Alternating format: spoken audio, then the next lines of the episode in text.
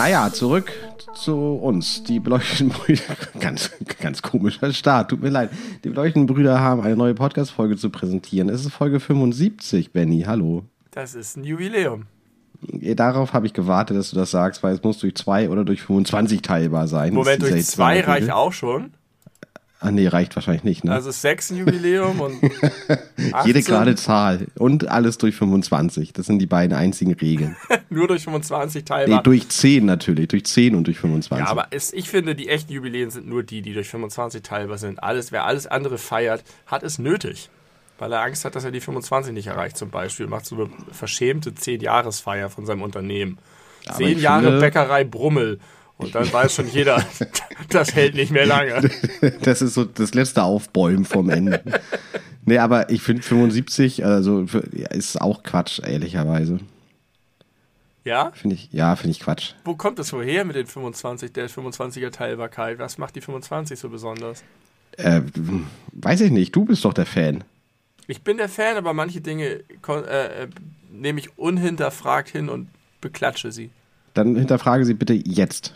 Okay, habe ich gerade eben gemacht. Woher kommt das wohl mit der 25? Habe ich dich gefragt.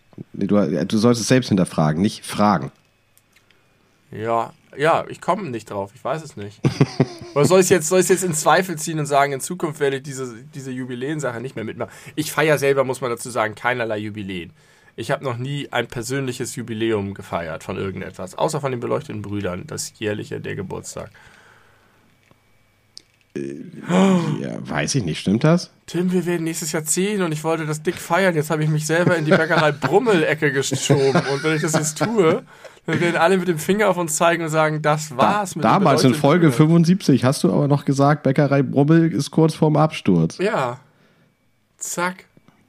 Zack. Habe hab ich mir eine eigene Grube gegraben, wie ich da wieder rauskam, einfach souverän durchziehen und machen und nicht, nicht sich drum scheren, was ich hier ver- verzapft habe. Ignorieren und im Zweifelsfall vergessen. Tim, wie geht's dir? Du siehst nicht so gut aus. Oh, danke, das freut mich. Freut mich zu hören. Ähm, äh, mir geht's ganz gut. Wieder.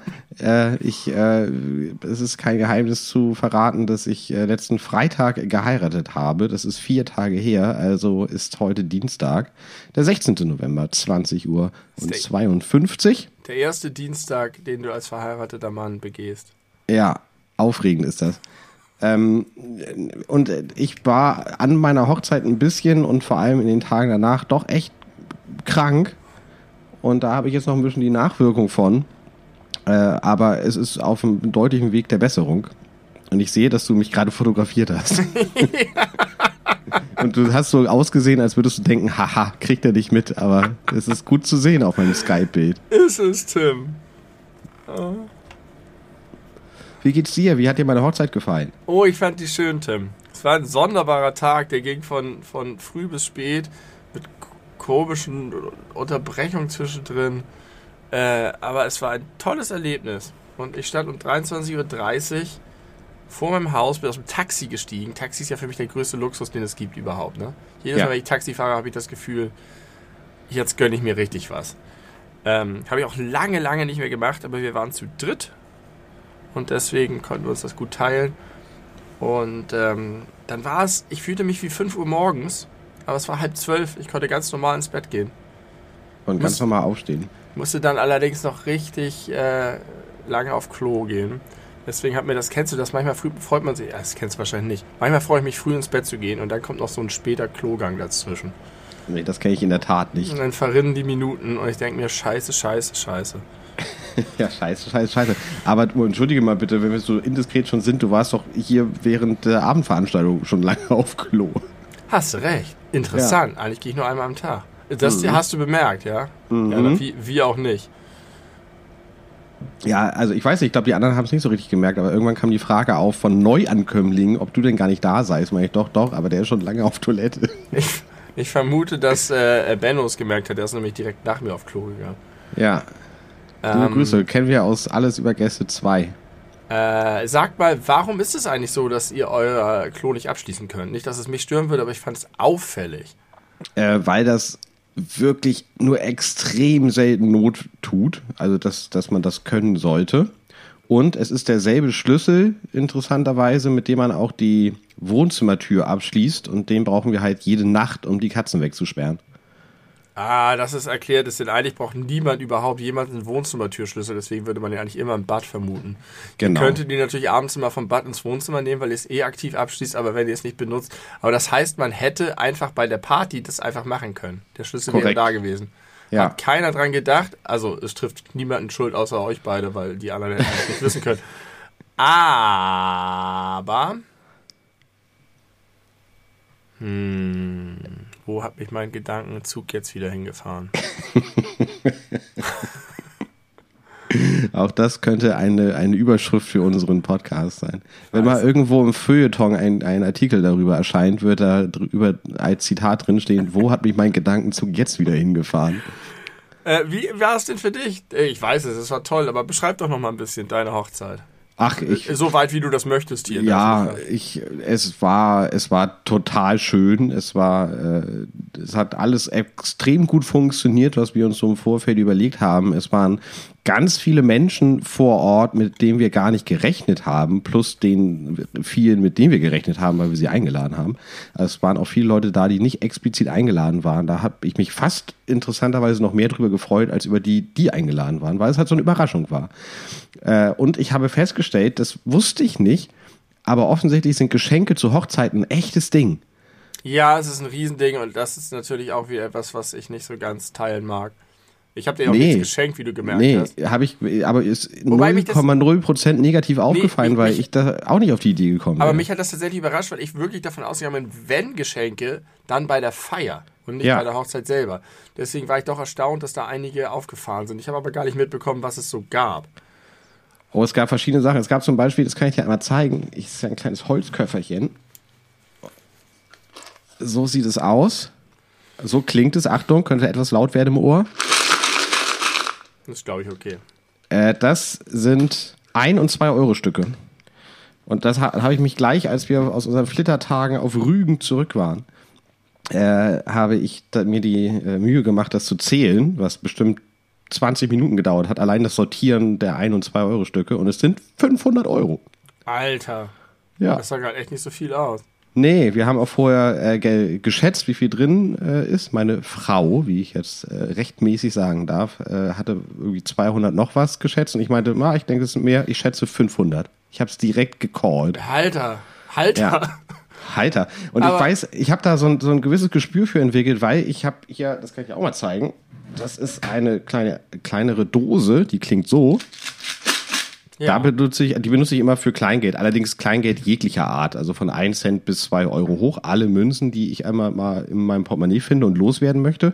Und immer wenn das Ding voll ist, bringe ich das zur Haspa. Und bei der Haspa ist es so, zumindest bei meiner Filiale, dass man das nicht irgendwie durch so einen Geldzählautomaten durchschmeißen kann, sondern man muss es in so eine Tüte, so eine Plastiktüte reinfüllen. Ja. Und dann wird das irgendwo eingeschickt zentral gezählt, wahrscheinlich durch eine Maschine, vermute ich. Und dann kriegt man ein paar Tage später den Betrag aufs Konto mhm. überwiesen. Früher musste das, man die noch mit diesen Papierdingern selber rollen. Genau, das geht theoretisch auch immer noch, aber da habe ich überhaupt keinen Bock drauf. das, das beherrsche ich auch nicht gut. Äh, ich das weiß noch, dass mein Bruder das früher gemacht hat. Der hat immer Kleingeld gesammelt und hat er zu Hause diese Rollen. Und das war irgendwie so sonderbar. Ja, ich finde das auch ein bisschen sonderbar, weil auch diese Falttechnik, die es bedarf, um die fest zu verschließen, ist wirklich gar nicht mal so leicht. Also es ist nicht sehr selbsterklärend. Keine Klebereste, die da irgendwie eine Rolle spielen mit Anlecken oder so.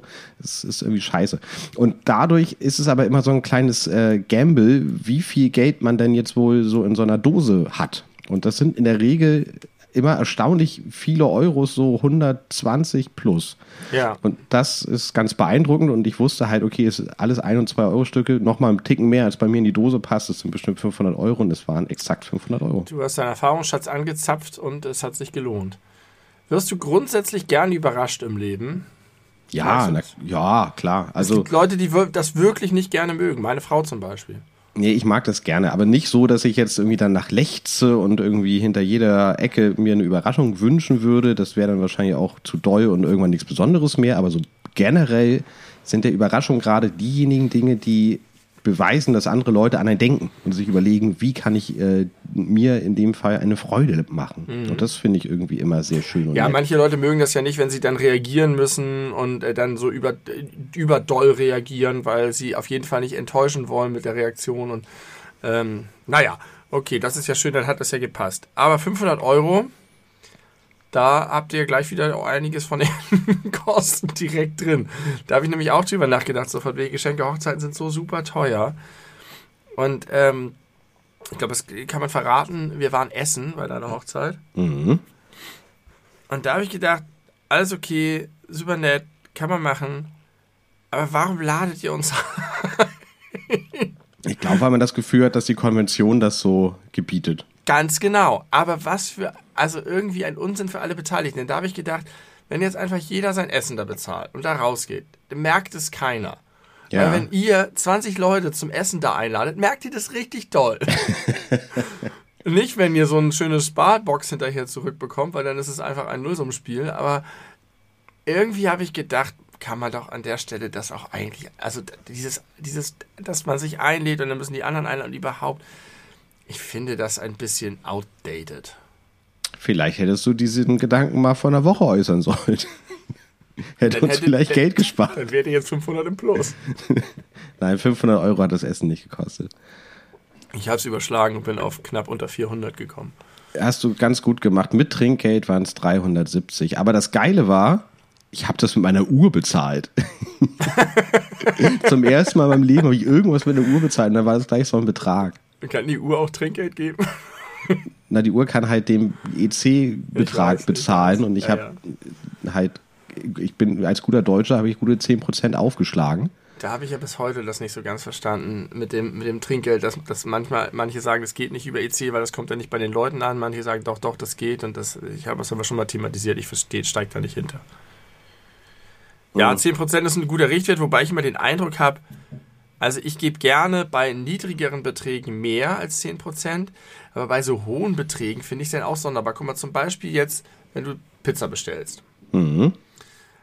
dann ist das, wenn die 10 Pizzen ausliefern, für den, die Lieferperson nicht mehr, als wenn die eine Pizza ausliefert. Und wenn du jetzt irgendwie plötzlich dem da 15 Euro gibst, weil du für 150 Euro Pizza bestellt hast, und sonst kriegt er halt so ein 2-Euro-Stück in die Hand, finde ich das schon ganz schön doll. Naja, aber wenn du für 150 Euro Pizza auslieferst, wirst du ja auf der Tour höchstwahrscheinlich keine weitere Pizza ausliefern. Das heißt, du hast Warum? weniger Kunden pro Stunde. Naja, weil du nicht so unendlich viele Pizzen transportieren kannst. Kommt doch an, wie du, du transportierst, wenn die mit ihren kleinen Augen. Naja, doch, du hast recht. Die haben immer diese Wärmeboxen. Da ja. müssen die schon reinpassen. Und wenn, dann müssen die, also klar, wenn es direkt in der Nähe ist, macht das keinen großen Unterschied. Dann fährt man halt wieder zurück zur Zentrale und holt sich die nächsten 15 Pizzen. nee, du hast recht. Das ist trotzdem ein Punkt, den ich noch nicht berücksichtigt habe. Aber ich zugegeben, der wird nicht so stark ins Gewicht fallen, weil die sind ja äh, gerade so hier in der, im in, inneren Stadtbereich äh, alle dicht an den Häusern und Wohnungen dran, die sie beliefern. Ja. Aber das, also, äh, ja.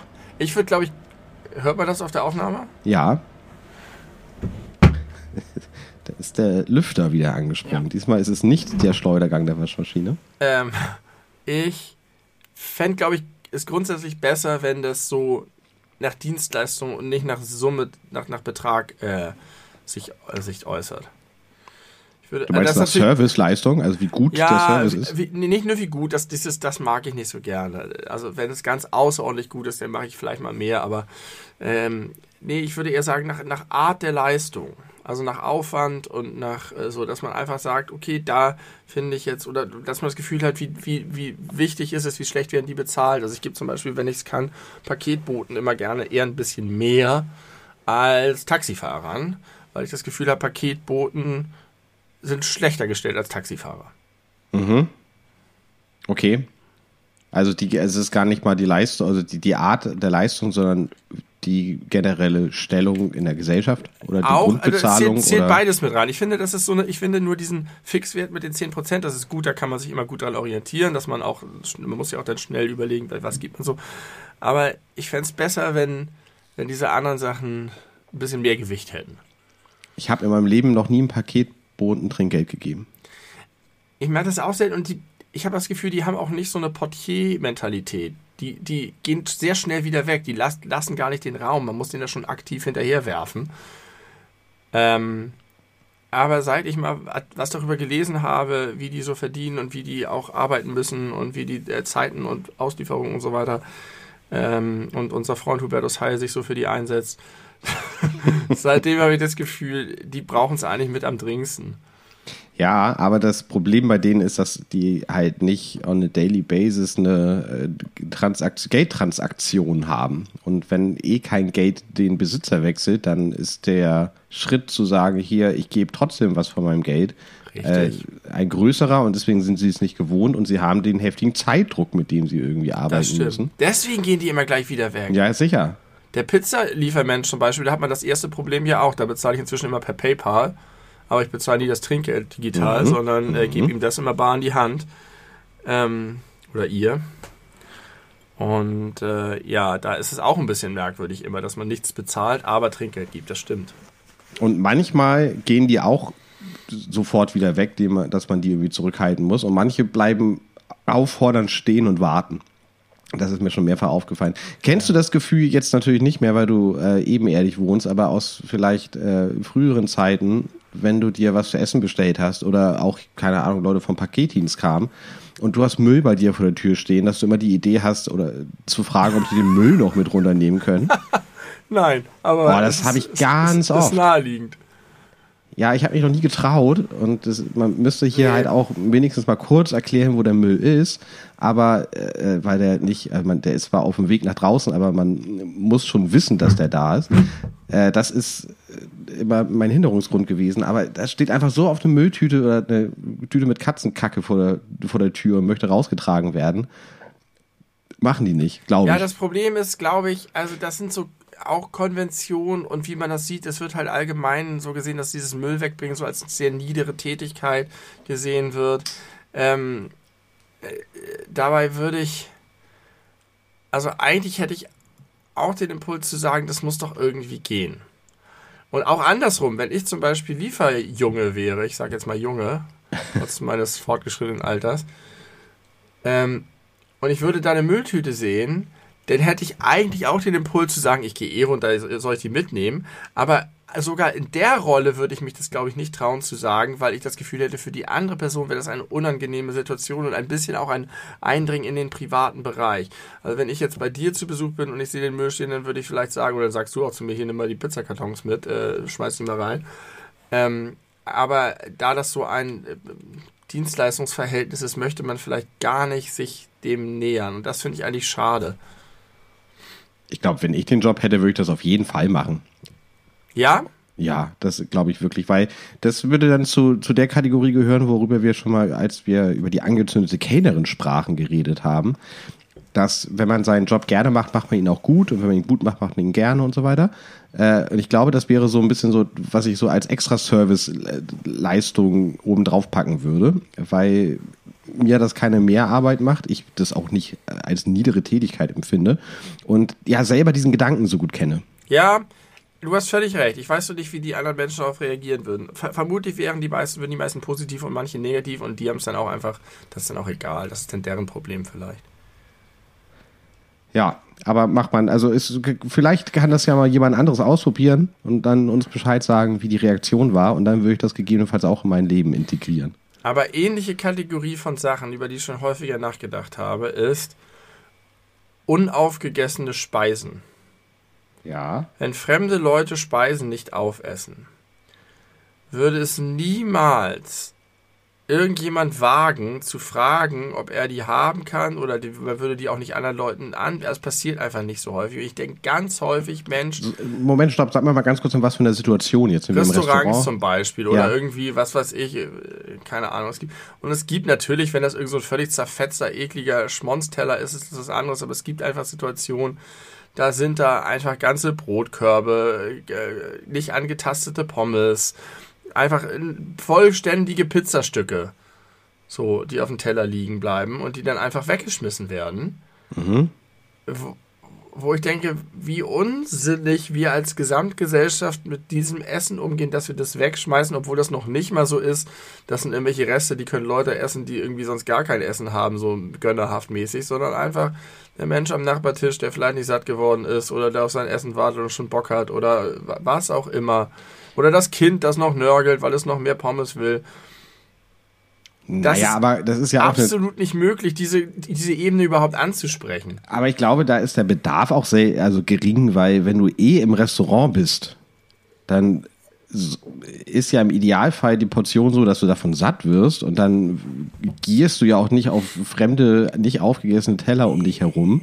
Und umgekehrt hast du ja auch nicht das Bedürfnis, Leuten, die auch selber ins Restaurant gehen, dein Essen anzubieten, weil wozu? Die sind ja was, also sind ja da, um sich selber was zu bestellen. Ja, da hast du recht, aber es gibt doch Situationen, in denen das nicht so ist. Irgendwie wenn man sich zu Freunden dazusetzt, einfach noch, weil die noch gegessen haben und noch nicht fertig sind und man hat sich selber nichts bestellt und man braucht jetzt auch nicht unbedingt was, aber so ein Stück Pizza würde man vielleicht schon essen. Und irgendwie müsste es auch so nach dem Motto Lebensmittelverschwendung, ich habe schon das Gefühl, wenn du in einem Restaurant sagen würdest, und es wäre gesellschaftlich kein Problem, ich habe hier zwei vollständig unangetastete Pizzastücken, will die jemand, dass garantiert sich Leute finden würden, die das nehmen würden. Weiß ich ehrlich gesagt nicht. Kann sein, dass es das gibt, aber ich glaube, das ist wirklich eher die Ausnahme. Äh, weil, wie gesagt, die Leute sind mit dem Ziel dahingegangen, sich eigenes Essen zu bestellen. Das könnte ich mir jetzt vorstellen für den Fall, ich habe was gegessen, bin fertig, bin aber gar nicht satt geworden und am Nebentisch ist im selben Moment auch jemand fertig, der irgendwas hatte, was ich irgendwie attraktiv finde und sagt, hier, ich habe noch was für dich, greif ruhig zu. Ich glaube aber, das wäre gesellschaftlich kein Problem. Ich habe doch, ich glaube schon, ich habe ein gutes Gegenargument. Wenn du mit Freunden an einem Tisch sitzt, ja. passiert es so oft oder auch mit äh, deiner Partnerin oder wem auch immer, passiert es so oft, dass es Leute gibt, die die Reste der anderen aufessen. Es gibt nämlich auch Leute, die können es nicht ertragen. Meine Tante gehört dazu, Essen zurückgehen zu lassen. Und die terrorisieren all ihre Mitmenschen so lange, bis das letzte Stück, die bestellen sich so ein Riesending, dann isst sie irgendwie ein Viertel und die anderen müssen den Rest aufessen, weil sie das nicht erträgt sonst. Und äh, ich sogar bei deiner Hochzeit habe ich jetzt beobachtet. Es passiert so oft, dass Leute mit ihrem Kram nicht aufessen und die anderen können aber noch ein bisschen mehr und essen dann die Reste auf. Dass das nicht über den eigenen Tisch hinausgeht, liegt nicht daran, dass keiner Hunger hat oder sonst was zufrieden ist, sondern es liegt nur daran, dass es diese, diese gesellschaftliche Barriere gibt, von wegen das Essen von anderen, das darf man auch nicht anfassen. Das ist so ein Tabu. Essen, was irgendjemand schon hatte, da könnte irgendwas von dem rangekommen sein, deswegen müssen wir es alles wegschmeißen. Das ist Quatsch. Also, liebe ZuhörerInnen da draußen, wenn ihr das nächste Mal ein DHL-Paket geschickt bekommt, äh, gebt dem Typen mal den Müll mit und bietet ihn euer Pizzarest an. Und dann guckt mal, was passiert. Dann können wir alle davon lernen und gegebenenfalls unser Verhalten und somit die ganze Gesellschaft ändern. In Kombination wäre das kurios, weil er wahrscheinlich denken würde, dass die Pizza die Bezahlung ist für das Müll nee, dafür ist ja das Trinkgeld da, was wir ihm vorher nee, gegeben haben. Darüber habe ich auch überlegt, wenn du das selber als Pizzamensch machen würdest, als Liefermensch, dann würdest du doch das Müll runterbringen anbieten, nachdem du das Trinkgeld bekommen hast. Äh, ja, aber nicht deswegen. Und vielleicht ein bisschen mit der Hoffnung, falls ich wieder zum selben Haushalt gerufen werde, er sich daran erinnert wird und man dann vielleicht nochmal sagt, ach, das, der war so nett, der hat unsere, unsere Katzenkacke nach unten getragen.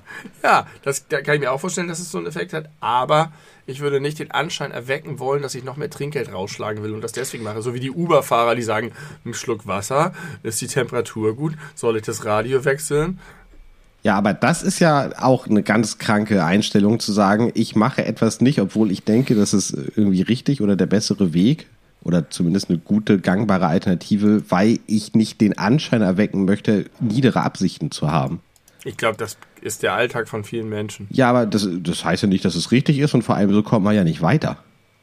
Aber würdest du dir nicht, dich nicht schlecht fühlen? Das Problem ist doch, in dem Moment, wo du das machen würdest, würdest du die andere Person möglicherweise in die Situation bringen, die unangenehme Situation bringen, das Trinkgeld erhöhen zu müssen aus einer Verpflichtung heraus, weil die vielleicht so persönlichkeitsmäßig gestrickt ist. Und man möchte ja andere Leute nie in unangenehme Situationen bringen. Also du befürchtest, dass man das, was man vorhat, um den Leuten etwas Gutes zu tun, deswegen unterlassen sollte, weil man rein hypothetisch damit dafür sorgen könnte, dass es ihnen doch gar nicht besser, sondern gar schlechter geht als vorher. Ja. Ja, finde ich, ist ein, Beziehungsweise du kannst, es ja, du kannst es ja lösen, indem du es einfach anbietest, nachdem du das Trinkgeld genommen hast. ist ein absoluter Innovationskiller. Da spricht Ulf Poschardt. Da spricht Christian Lindner. Same thing. Das stimmt, in vielen, in vielen äh, Punkten, ja. Äh, Benny, ich möchte ganz kurz mit dir über, über ganz tagesaktuelle Dinge sprechen.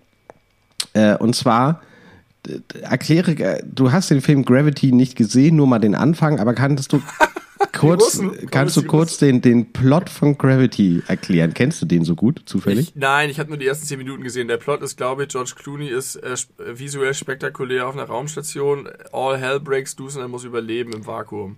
Ja, Sandra Bullock vor allem, äh, sie Ach ja, ist die die, noch Hauptfigur. die, die viel größere und wichtigere Figur als George Ich habe den Film Clooney. nicht gesehen, ich weiß nur, dass es ein Film mit George Clooney ist. Wer Und weiß. Sandra Bullock, die den Oscar dafür gewonnen hat. ähm, aber so viel dazu. Über Feminismus würde ich auch gerne mal mit dir sprechen. Haben wir noch nicht genug gemacht. Ich habe noch nicht genug in diesem Podcast gelernt. Ich wusste nicht, dass Sandra Bullock damit spielt. Ich dachte tatsächlich, dass es weitgehend eine One mit so wie Tom Hanks in Castaway. Die ersten zehn Minuten sind ausschließlich Dialog zwischen Sandra Bullock und George Clooney, bevor All Hell loose breakt. Vielleicht Und danach auch. Die zweiten zehn Minuten gesehen. Nee, wir haben. Sandra Bullock ist in jeder Szene. Buchstäblich ist Sandra Bullock sie- in absolut jeder Szene. Ist sie auf dem. Filmplakat? Es gibt doch dieses Filmplakat Ja. einmal. Weiß ich nicht, wie das aussieht. Bestimmt. Okay, ich wusste es nicht. Sandra Bullock hat einen Oscar gewonnen. Herzlichen Glückwunsch. Ja, herzlichen Glückwunsch, Sandy, unsere, unsere Frau äh, in Hollywood. Sie spricht nämlich gutes Deutsch, weil sie irgendwie eine deutsche Mutter oder so hat oder Vater, weiß ich nicht. Jedenfalls, Gravity. Sie sind im Weltall, sie reparieren an irgendeiner Raumstation rum. Wahrscheinlich die, I- nee, ist nicht die ISS, weil die kommt später noch äh, ins Spiel. Aber es ist so, dass ein, äh, ein Satellit mit einem anderen kollidiert zu sein scheint. Oder ist er eventuell von einer Rakete abgeschossen worden, vom Russen, man weiß es nicht. Jedenfalls dadurch, äh, dass diese äh, Umlaufbahn eingehalten wird, äh, wird erst die ganze Raumstation kaputt gemacht und dann kommt nach, glaube ich, 90 Minuten kommt der ganze Scheiß wieder äh, und ist äh, gefährlich, sage ich mal, tötet verschiedene Menschen. Ja. Äh, und das ist einfach in echt gerade passiert, nur dass noch Verschiedene Menschen, ich dachte, das sind nur Sandra Bullock und George Clooney. zu sehen, aber die sind in Funkkontakt mit ihrer Station, Ah, okay. Die aber relativ Ja. schnell das Zeitliche segnet. Und jetzt gab's Spoiler. Gravity in real life. Ja, genau. Also nur, dass jetzt äh, Stand jetzt noch niemand gestorben ist, aber äh, die Russen haben einen eigenen Satellit mit einer Rakete zerschossen und die internationale Weltraumstaatengemeinschaft ist äh, not amused, äh, weil jetzt Zu der die tatsächlich Russen gehören im Übrigen. zu der die Russen gehören. Das ist wichtig äh, zu betonen. Wobei die Russen finden es okay. Die, die, haben, die haben gleich gesagt, äh, das, wir haben überhaupt niemanden gefährdet, stimmt alles überhaupt nicht. Über, das, die Fakten sprechen Ach gegen so, diese dachte, die Aussage. finden es okay, wenn unsere Leute sterben. sterben Nein, die finden es okay, was da passiert ist, weil keine Gefahr äh, davon auszugehen scheint, laut deren Aussage. Aber die USA und auch die NATO, ich wusste nicht, dass die NATO irgendwie äh, da eine. Rolle spielt, äh, was den Weltraum angeht, aber offensichtlich ist das so. Die haben eine viermal höhere Lebensgefahr für alle äh, ISS-InsassInnen äh, errechnet und es sind jetzt aktuell 1500 neue Trümmerteile im Weltall auf der Erdumlaufbahn unterwegs. Ja, das war keine gute Operation der Russen. Nee, und meinst du, also jetzt kommen wir vielleicht in verschwörungstheoretische äh, Abgründe, aber glaubst du, dass das vielleicht ein bisschen kalkuliert ist, so von wegen, wir machen etwas aus unserer Sicht harmloses und wenn die ISS dabei kaputt geht, so what? Vielleicht haben die ein fettes eigenes Weltraumprogramm in der Hinterhand. Ich glaube, die haben gestümpert einfach. Meinst du, und sie können das jetzt nicht zugeben? Aber ich kann es überhaupt. Es ist reines Guesswork hier. Nee, was anderes haben wir nicht zur, nicht, nicht zur Verfügung. Nervt dich das auch immer so, dass jetzt immer, wenn irgendwo was Schlimmes passiert, ähm, in den Medien, äh, eigentlich ist es, finde ich, das gut, dass das passiert, aber es wird immer so, so aufgezogen wie, yeah, wir machen es richtig. Dann steht immer in der Überschrift, was wir über den Vorfall wissen, Bindestrich, und was nicht. so nach dem Motto, wir geben nur die richtigen Informationen wieder, wir verbreiten keine falschen Informationen, alles richtig, aber irgendwas stört mich an der Präsentation daran. Das ist so formelhaft, weißt Ja, du? es ist vor allem irgendwie so clickbaity. Also ja, das- das, hatte ich. Äh, ah, okay. Durch dieses Weiß einfache, runtergebrochene, wir haben jetzt hier die Fakten ganz einfach aufbereitet, das und das st- stimmt, soweit wir wissen, wohl mit großer Sicherheit. Und das und das und das und das und das, was ihr woanders hört, ist vielleicht gar nicht wahr. aber vielleicht wäre es nicht, wär's nicht viel mehr clickbaity, wenn so nach dem Motto 20 Tote, war es ein äh, Flüchtling oder war es ein radikalisierter Islamist oder so? Das wäre doch noch viel schlimmer eigentlich. Also deswegen sage ich ja, eigentlich machen sie es richtig, aber dass sie dann immer wieder, ich habe das Gefühl, die fühlen sich so smart dabei. Mir ist es bislang noch gar nicht aufgefallen, dass es so extrem häufig angewandt wird. Achte mal drauf beim nächsten Amoklauf oder beim, bei der nächsten Messerstecherei auf dem Karneval oder so. Oh Gott. Es geht ja, geht, geht ja immer um diese Sachen, über die sozialen Medien verbreiten sich ganz schnell irgendwelche Theorien und die gucken wirklich immer nur an. Finde ich äh, richtiges journalistisches Vorgehen und eine falsche Präsentationsform. Aber Gegenargument, es ist, glaube ich, in deinen Augen nicht die richtige, weil das eine sehr stark vereinfachte und äh, auf, auf Schlagzeilen ausgerichtete Art der Darstellung ist. Aber ich glaube, das ist gerade in solchen Fällen gut, weil man ja versucht, diesen Sensationsschlagzeilen anderer Medien so ein bisschen entgegenzuwirken. Und deswegen Ja. muss man trotzdem die Menschen ansprechen, die sich potenziell auch von den anderen angesprochen fühlen. Die hochgeistigen äh, Zeitabonnenten, die wissen ja sowieso Bescheid, dass sie jetzt bei Bild Plus nicht unbedingt die richtigen Fakten bekommen. Nein, ich finde das schon, ähm, ich finde das schon, ich finde das gar nicht so clickbaity. Ich finde das schon okay. Ich weiß nicht, ich habe, mir ist es einfach aufgefallen, dass das plötzlich passiert ist. Ich glaube, vor allem die Süddeutsche macht das sehr bewusst. Ähm, es ist mir vielleicht einfach ein bisschen zu, zu clever überlegt. Aber äh, es gibt schlimmere Sachen, zum Beispiel Hetzen oder Flügen verbreiten. Das, insofern will ich da gar nicht äh, mich weiter echauffieren drüber. Mir ist gerade bei mir selber aufgefallen, dass ich den, äh, den hochintellektuellen Zeitabonnenten nicht gegendert habe. Und zwar, weil mein Klischeebild im Kopf so ein, so ein Mann mit Pfeife war. was äh, auch äh, ein bisschen hängen geblieben ist. Ich entschuldige mich dafür. Ich habe eu- heute auch schon mehrfach nicht gegendert. Das ist auch, ich muss sagen, ich, hab, ich bemühe mich wirklich. Und auch in Mails bei der Arbeit, ich schreibe auch jetzt ganz viel den Doppelpunkt. Aber es ist schon eine sehr bewusste Leistung, die man immer noch vollbringen muss. Es ist noch nicht in Fleisch und Blut übergegangen, das merkt man auch. Und ein bisschen wünsche ich mir manchmal auch, dass ich einfach locker lassen kann und es nicht machen kann.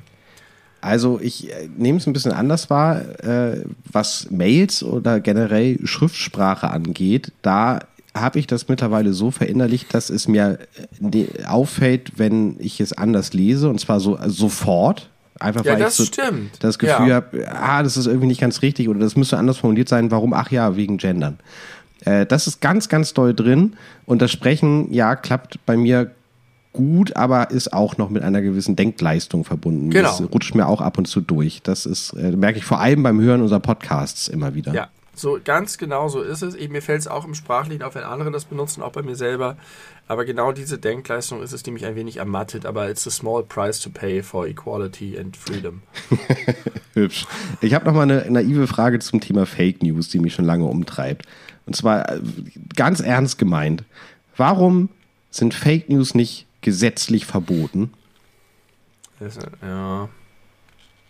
Also ich meine, jetzt mal ehrlich, das ist doch denkbar, dass man verbietet, als äh, von einer bestimmten Anzahl von, das kann man nicht bei jedem YouTube-Kanal machen, das ist mir bewusst, aber äh, bei, äh, bei Springerpresse oder auch bei vorschnellen äh, Artikeln aus äh, besseren journalistischen Also- Häusern, sage ich mal, man müsste das doch irgendwie unter Strafe stellen können. Naja, ist es ja. Gewissermaßen. Ist, auch die Springerpresse muss ständig Gegendarstellungen drucken. Wenn die Sachen behauptet, die nicht stimmen. Ja, richtig, aber das ist ja was anderes, als das unter Strafe zu stellen. Also, weiß ich nicht. Ich kann mutmaßen, es ist sehr schwer, das zu definieren. Es ist sehr schwer, Klarheit darüber zu schaffen, was ist eine Fake News und was ist keine Fake News. Es kann wahrscheinlich relativ häufig passieren, dass auch in nicht böser Absicht äh, Fake News ist. Es gab gerade einen interessanten Fall, wo jemand verknackt wurde, weil er auf Twitter etwas geteilt hat und das Originalposting hinterher äh, irgendwie entfernt wurde oder so. Und dann gab es eine Strafe oder eine Sperre für die Person, die das geteilt hatte vorher. Und zwar, weil dazu ein Kommentar geschrieben wurde. Irgendwie hier lesenswert, Doppelpunkt oder so. Und in dem Moment, wo du nur etwas teilst, bist du nicht verantwortlich, aber in dem Moment, wo du es retweetest mit einem Kommentar versiehst, bist du offensichtlich dafür, kannst du dafür genauso belangt werden. Aber ich kann mir, also es passiert ganz viel, gerade mit so Hasssprache im Netz und so weiter. Da kommt ja auch die ganze Ein-Pimmel-Debatte her. Das ist ja alles eine Folge dessen, was früher nicht möglich war, als einfach Hassrede im Internet gar nicht unter Strafe gestellt wurde. Das ist ja noch was anderes als Fake News. Aber ich vermute, dass da die Mechanismen ähnlich sind. Ich kann mir vorstellen, erstens, es gibt schon Sachen, die das verhindern, dass das möglich ist und dass da auch, ich weiß nicht, was da die Sanktionen sind. Zweitens ist es in vielen Fällen sehr schwierig zu entscheiden. Und wenn du so ein harte, richtig, richtiges Verbot machst, dann musst du sehr genau definieren. Und das ist, glaube ich, ganz schön schwierig, gerade wenn es in den Bereich Kommentar abdriftet und Überprüfbarkeit und was ist jetzt eigentlich wahr und was ist nicht wahr. Und dann kannst du sagen, naja, die einen Wissenschaftler sehen das so, die anderen sehen das so. Da wird es halt ganz schnell schwierig. Sehe ich, so wie du es gerade beschreibst, kein großes Problem drin, weil ich davon überzeugt bin, dass es zwei völlig unterschiedliche Themengebiete sind, ob es nun irgendwie Hass und Hetze äh, und, und weiß nicht, Volksverhetzung oder sowas ist, was man als Kommentar in, ins Internet schreibt, da hat man eine gewisse Handhabe und vor allem da tut sich ja aktuell offensichtlich was. Ob das jetzt alles in die richtige Richtung geht, sei mal dahingestellt oder muss ich noch zeigen. Da übt man noch ein bisschen. Übt man übt noch ein bisschen, ist ja auch in Ordnung. Wenn das hehre Ziel ist, was dann hoffentlich irgendwann erreicht wird, dass man dem besser begegnen kann, dann nimmt man ja gerne so Kinderkrankheiten im, Kauf. Aber Fake News gibt es ja seitdem es Nachrichten gibt. Und wenn das ja. wirklich in irgendeiner Form unter Strafe gestellt werden würde, könnte ein Magazin wie das Kompaktmagazin nicht existieren weil da einfach ganz viel mit Lügen und Ähnlichem gearbeitet wird, um ein bestimmtes Klientel anzusprechen. Ja, aber, aber, es gibt doch schon Regelungen für, es gibt Meinungen und es gibt Nachrichten und je nachdem, wie das gelabelt wird, darfst du verschiedene Sachen sagen und darfst du verschiedene Sachen nicht sagen. Und vielleicht schaffen die es da einfach eine gewisse Gratwanderung hinzubekommen, dass sie nicht belangt werden können, genau wie die NPD es schafft, ihr Wahlprogramm so zu schreiben, dass sie eben nicht verboten wird, obwohl jeder weiß, so, dass, also, mit Sicherheit gibt es da eine Handhabe, aber es ist ganz schwer, dem beizukommen, weil du, wenn du die Regeln zu hart machst, plötzlich Sachen in die Pressefreiheit eingreifst, die ein super hohes und geschütztes ja. Gut ist. Ähm, ich gibt bestimmt ja. geile Medienrechtler, die wir mal in unseren Podcast einladen können, die uns das alles erklären können. Im Idealfall welche, die im Nebenberuf noch Moorkundler sind oder Bademeister, da haben wir oder Bademeisterin, da können wir noch mal ganz äh, ganz andere Fragen damit verbinden. Ja, ach Mensch, ja, äh, ist so eine naive Idee, wenn man das einfach irgendwie, ja, Pressefreiheit ist nicht sehr populär, da äh, bewusst Einschränkungen zu fordern. Das kann ich auch verstehen, aber ich finde, Pressefreiheit hört auch da auf, wo die Verbreitung von unwahren Inhalten ins Spiel kommt. Und das Muss sollte. Wir wissen, was unwahr ist und was nicht unwahr ist. Richtig. Das wäre natürlich schwierig. Aber guck mal, Facebook, Twitter, die schaffen es ja alle, äh, auch mehr oder weniger äh, gut und äh, umfassend, aber die schaffen es ja auch Falsch News als solche zu, zu flaggen. Ja. Ja, es gibt sicherlich Fälle, in denen es relativ eindeutig ist und nachweisbar ist. Aber das muss dann natürlich auch alles überprüft werden. Und dann braucht es, also das ist.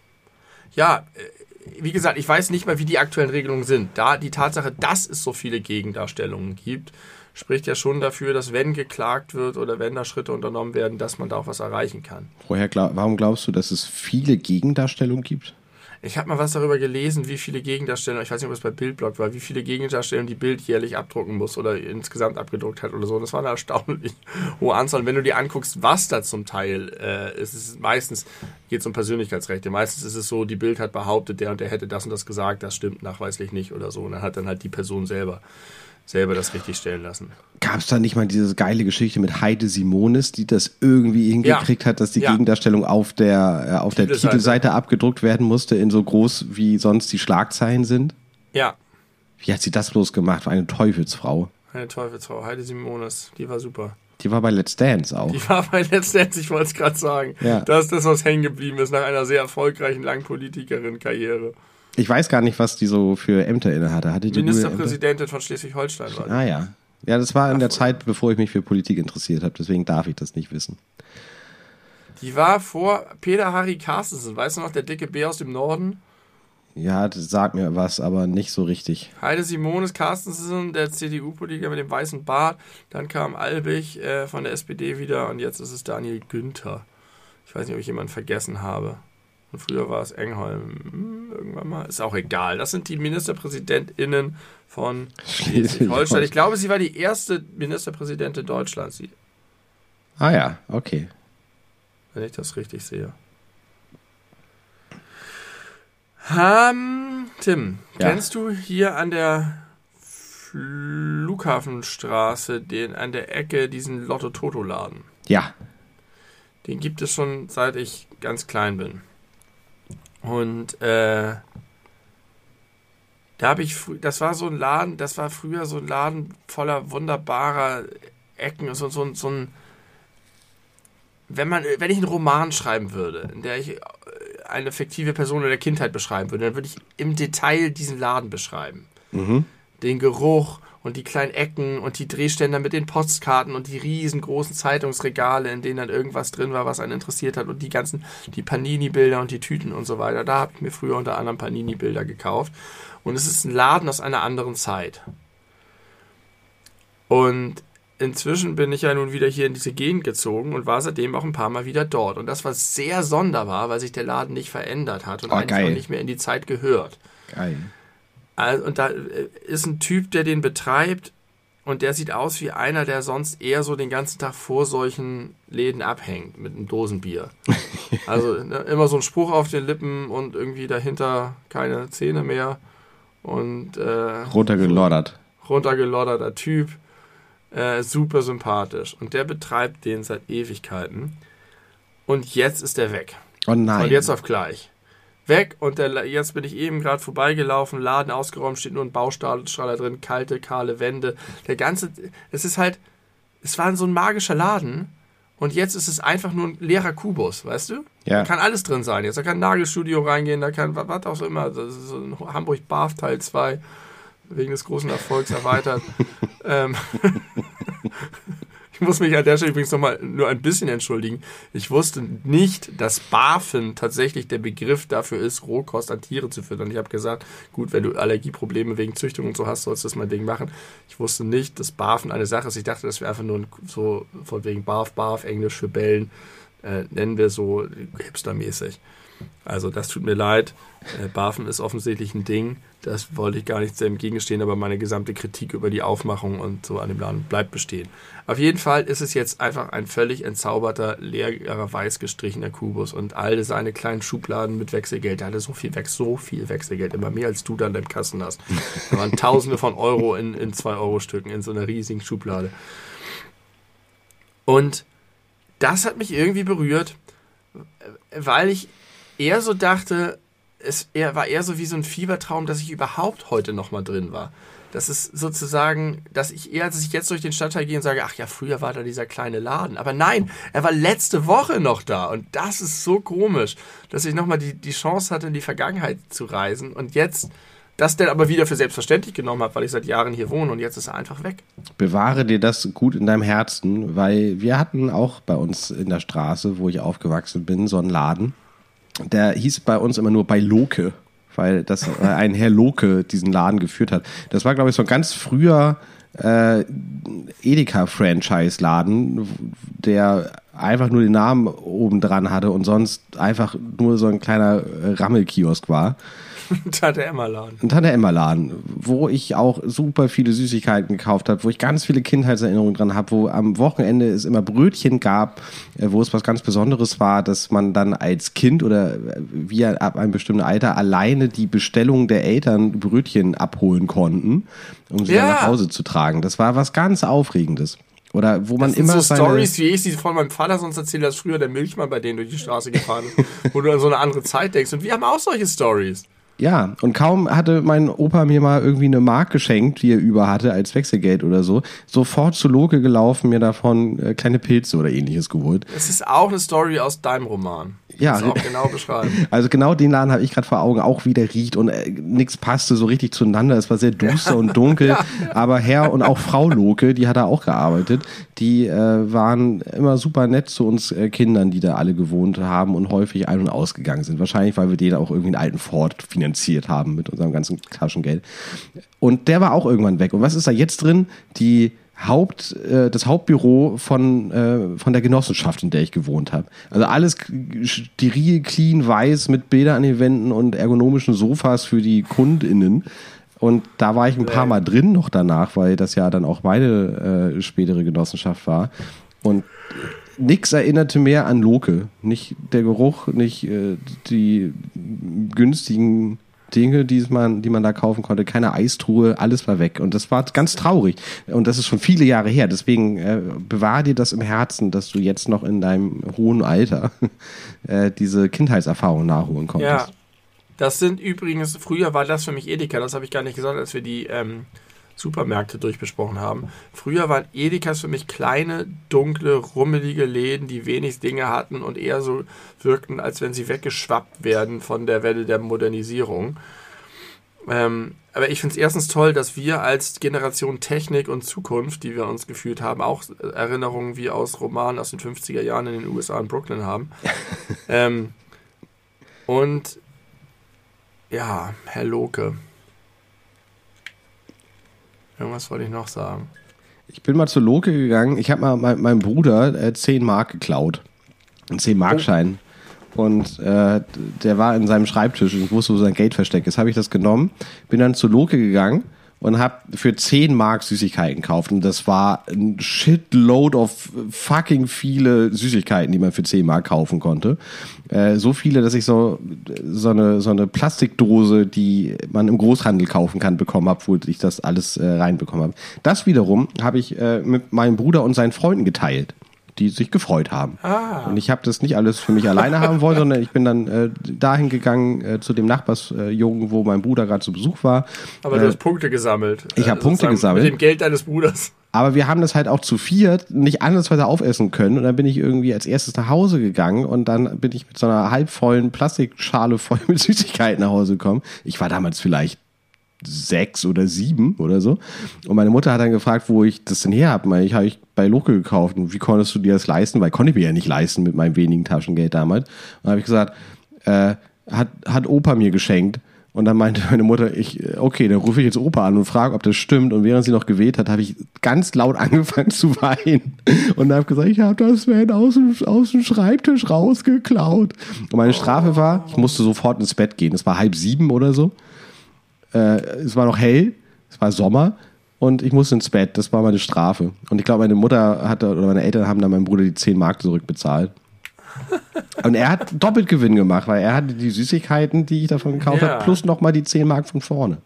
Durftest du die Süßigkeiten behalten, die in der Schale waren? Habe ich mich gerade gefragt, erinnere ich nicht, aber ich würde vermuten, ja. Edeka, Tante Emma. Bei uns am Bahnhof früher haben auch mal, das kam wahrscheinlich von meinem Vater, alle Läden hießen nach den äh, BesitzerInnen. Mhm. Wir hatten Peier, das war der Brötchenladen, der Bäcker. Wir hatten Kellner, das war der Feinkost-Käse-Fleischladen. Und wir hatten Böcker, das war der Gemüseladen. Dann sind wir zu Böcker, zu Peier und zu Kellner gegangen, weil die so hießen. Und dann waren wir noch bei Struve am Kiosk. Ein Zeitungsladen. Good old times. Irre. Zwei mittelalte Männer erzählen von früher. Schöne Grüße an meinen Vater. Sowas gab es bestimmt ja. noch nie als Podcast. möchtest du über Sexismus ja. und Feminismus sprechen? Möchtest du über Belarus sprechen oder möchtest du über Gil sprechen? Okay, müssen wir eigentlich ganz kurz einmal machen, nur müssen wir ein bisschen Abbitte leisten, weil wir den, den armen Mann, hätte ich fast gesagt, wir haben den ja wirklich so verteidigt und sind so auf dieses ganze Narrativ eingegangen. Jo. Und jetzt kommt nach und nach einfach ans Licht, dass er ein bisschen. Ähm, ich kann das gar nicht aussprechen. Ich weiß es auch nicht. Vielleicht gibt es noch eine Wolte in der Sache und am Ende ist er doch wieder das Opfer. Genau, ich wollte gerade mal sagen, ich, ich habe das Gefühl, man muss wirklich vorsichtig formulieren. ja, sehr. Mittlerweile deutet alles darauf hin, dass die Situation nicht so abgelaufen ist, wie er sie beschrieben hat von ja. der wir ausschweifend erzählt haben und auch was das emotional mit uns gemacht hat und ausgehend von den Reaktionen mit äh, den äh, mit Hype-Twitter. Und es gab Demonstrationen gegen das Hotel, es gab äh, Forderungen der Entlassung der beschuldigten Menschen. Und die nicht erfolgt ist. Die nicht erfolgt ist, wo es auch wiederum viel Kritik für gab. Äh, es gab eine sehr ungeschickte Entschuldigung, direkt, also kurz danach vom Hotel selbst. Da haben wir, glaube ich, aber auch drüber gesprochen. Und jetzt so nach und nach zu erfahren, dass das äh, potenziell wirklich äh, an, ganz anders abgelaufen ist als beschrieben, also dass wesentliche Punkte hinzugedacht wurden, äh, das ist doch äh, niederschmetternd, möchte ich sagen.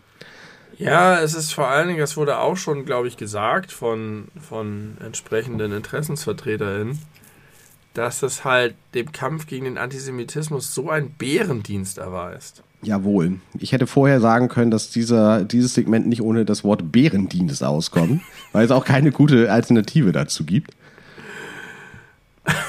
Wie würde, ja. wie würde man auf Englisch sagen? Da gibt es doch bestimmt eine hübsche Formulierung. Kennst du die bestimmt. zufällig? Nee. Klingt bestimmt besser. Äh, ja, ein Bärendienst. Whatever the fuck that is. Ähm, ich würde sagen, it didn't work in his favor, aber das ist Quatsch. Also es gibt bestimmt eine nette Redewendung. Ja, äh, ich will, glaube ich, gar nicht so viel mehr darüber reden. Erstens, wie, wie du richtig gesagt hast, ist es vermietenes Gelände. Ähm, wir sind schon einmal der Wahrheit auf den Leim gegangen. Der so offenbar nicht der Wahrheit. Oder sie hatte sich als Wahrheit, sie hatte sich möglicherweise nur als Wahrheit getan. So wie das die Lüge oft tut. So. Hashtag Springer. Wahrheiten tarnen sich seltener als Lügen, als Lügen als Wahrheiten. Deutlich. Es gibt Wahrheiten, die sich als Lügen tarnen, oder? Nenn mir ein Beispiel. Während du, du darüber nachdenkst. Kann ich nicht, aber mir gefällt das Konzept. Das Konzept gefällt mir auch.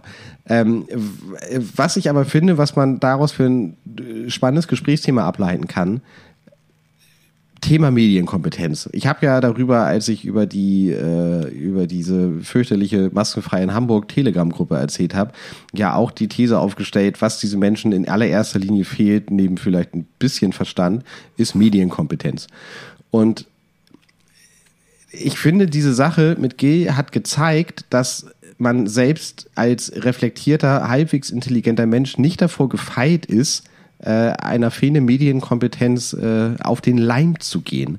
Weil im Grunde, so im Nachhinein ist es natürlich immer leichter, das zu sagen, aber im Grunde hätte man ja auch währenddessen schon auf die Idee kommen können, vielleicht sollte man wenigstens mal ein bisschen abwarten, bis man mehr weiß als die äh, Erzählung eines einzelnen betroffenen Menschen.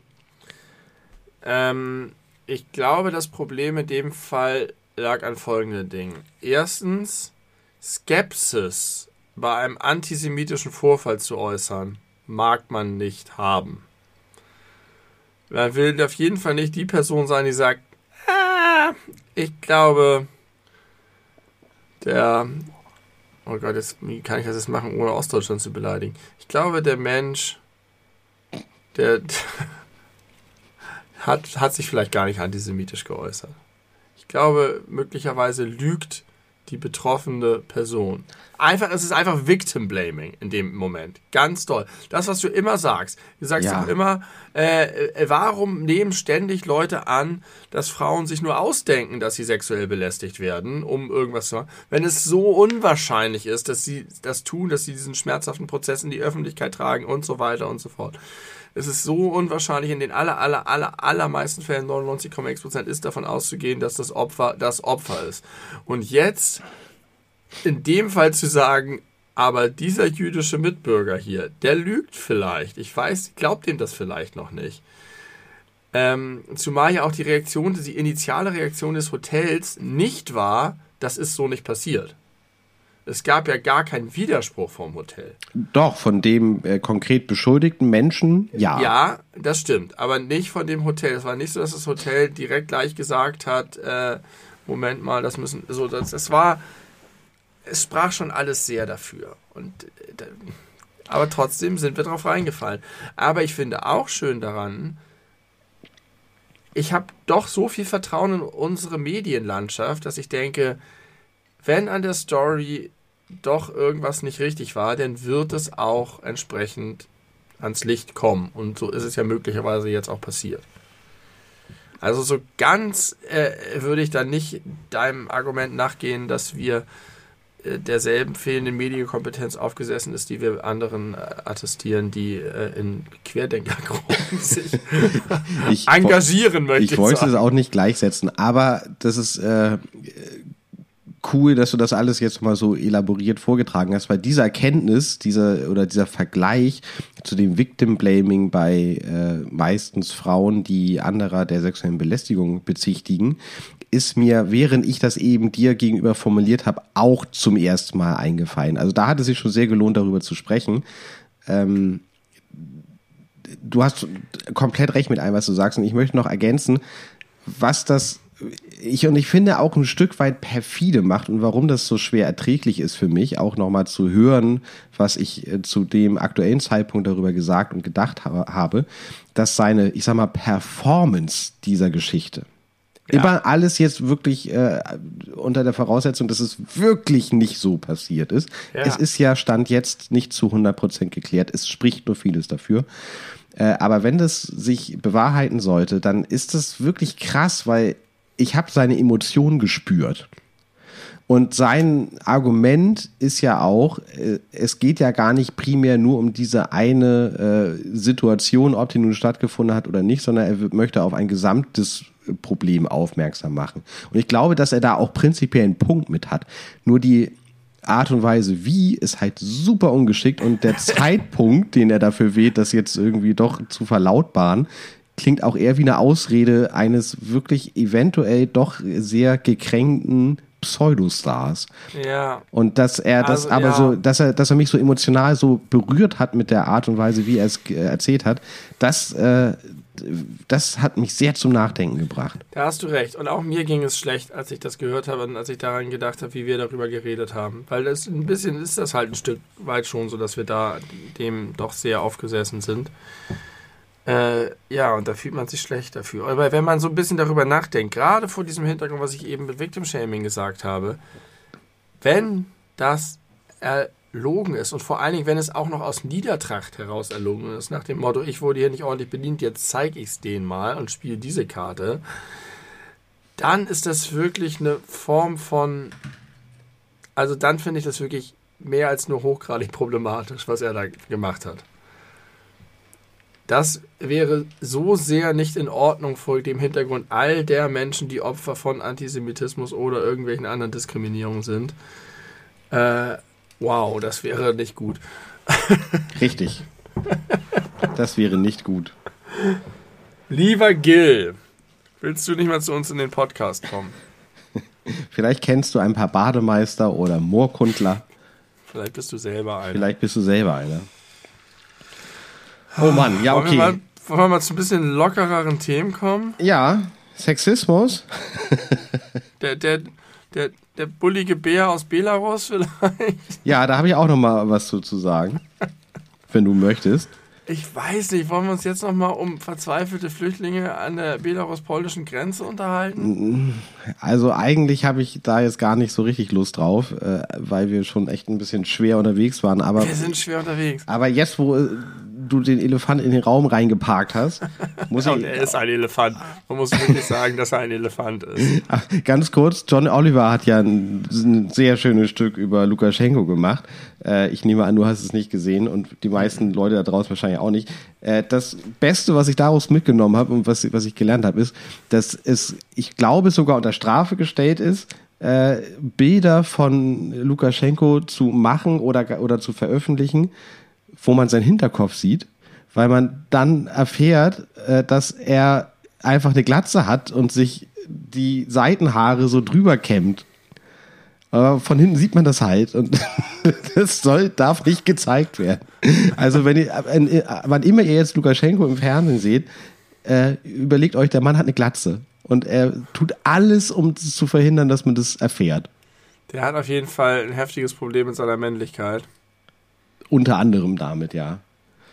Äh, und also es ist einfach, es ist schon wieder totaler Irrsinn, was hier äh, an Grenzen mit Menschen gemacht wird. Es ist, äh, ich bin so wütend und ich bin so, so, so verzweifelt darüber, dass es möglich ist, dass Menschen als Waffe eingesetzt werden. Und genau das passiert auf perfideste, ekelhafteste, niederträchtigste Art und Weise, dass, dass mir wirklich die Kotze hochkommt und man kann nichts dagegen tun und das ist so schlimm. Ja. Und das eine noch, und dann können wir wirklich gern zu was Heiterem kommen. Mir ist jetzt heute in der Tagesschau erstmalig aufgefallen, wie fucking nah das alles ist. Ich wusste bis heute nicht, dass Belarus das nur, also im Grunde Mit an Deutschland Polen halt. grenzt. Also da Ja. ist nur ein einziges Land dazwischen, da ist nur Polen Ja. dazwischen. Polen ist aber Polen ist groß, das ist, ja, aber es ist nicht Und so. auch breit. Polen ist breiter und größer als Deutschland, glaube ich, von der Fläche. Man hat so das Gefühl, also dachte ich jedenfalls mit meinen sehr schlechten Geografiekenntnissen, das ist so irgendwie ganz, weil es ist fast Asien. Also das hat ja überhaupt nichts irgendwie Ah, ja. mit meiner äh, geografischen Umgebung zu tun, aber fucking nochmal ja hat es. Ich war mal sehr nah an der polnisch-belarussischen Grenze. Das ist nicht keine weite Reise gewesen. Nee, kann ich mir vorstellen. Und das ist super erschreckend. Und dann stehen die armen Menschen da und skandieren Deutschland, Deutschland. Das bricht aber auch ein bisschen das Herz. Ja. Und sie werden äh, von offensichtlich, scheinbar, vermeintlich von belarussischen Sicherheitskräften geschult, wie sie gut jetzt die Grenzen einreisen können. Ja, Und was produziert das für Bilder? Was macht das mit ähm, dem mit Wahlumfragen für AfD? Weiß man nicht natürlich, aber das ist natürlich Wasser auf den Mühlen. Endlich haben die wieder ein fucking Thema, diese scheiß Leute. Die, die Situation in Polen finde ich auch hochgradig interessant. Ja, Irgendwie. Die ja selber äh, nicht so weit weg sind, was ihre Regierung angeht, ja. von dem äh, Glatzenbären. Ähm, Aber da ist ja richtig Beef zwischen den, den, den Ja. Bären aus Polen und den Bären aus Ja. Belarus. Richtig, äh, ich weiß nicht, vielleicht äh, ist Bär, Bär eine zu große Verniedlichung von Lukaschenko. Aber ähm, ich habe schon gedacht, ob das möglicherweise Polen näher wieder an die EU rückt. Ja, das muss sich zeigen. Denn Polen ist sowieso äh, durchaus immer schon sehr russlandskeptisch und bis feindlich gewesen. Und ob sie jetzt vielleicht ähm, eher so ein bisschen gezwungen werden, äh, sich wieder näher da zu parken, wo sie eigentlich hingehören, nämlich in der demokratischen EU. Aber ich glaube, die polnische Regierung ist einfach viel zu korrupt und kacke, um das irgendwie umzusetzen. Die Da muss man aktuelle. echt auf, auf Tusk äh, hoffen. Ja. Der kandidiert ja, ne? Ja, richtig. Vielleicht tut sich da ja was. ehemaliger EU-Ratspräsident und sehr guter Mann. Äh, und er heißt Donald. Und ähm, na, mit Nachnamen Walross. Donald Walross. Zumindest wenn sein Name Englisch ist und man ihn ins Deutsche übersetzt. Ja, sein Name ist nicht englisch, er ist polnisch. Kleiner Hint.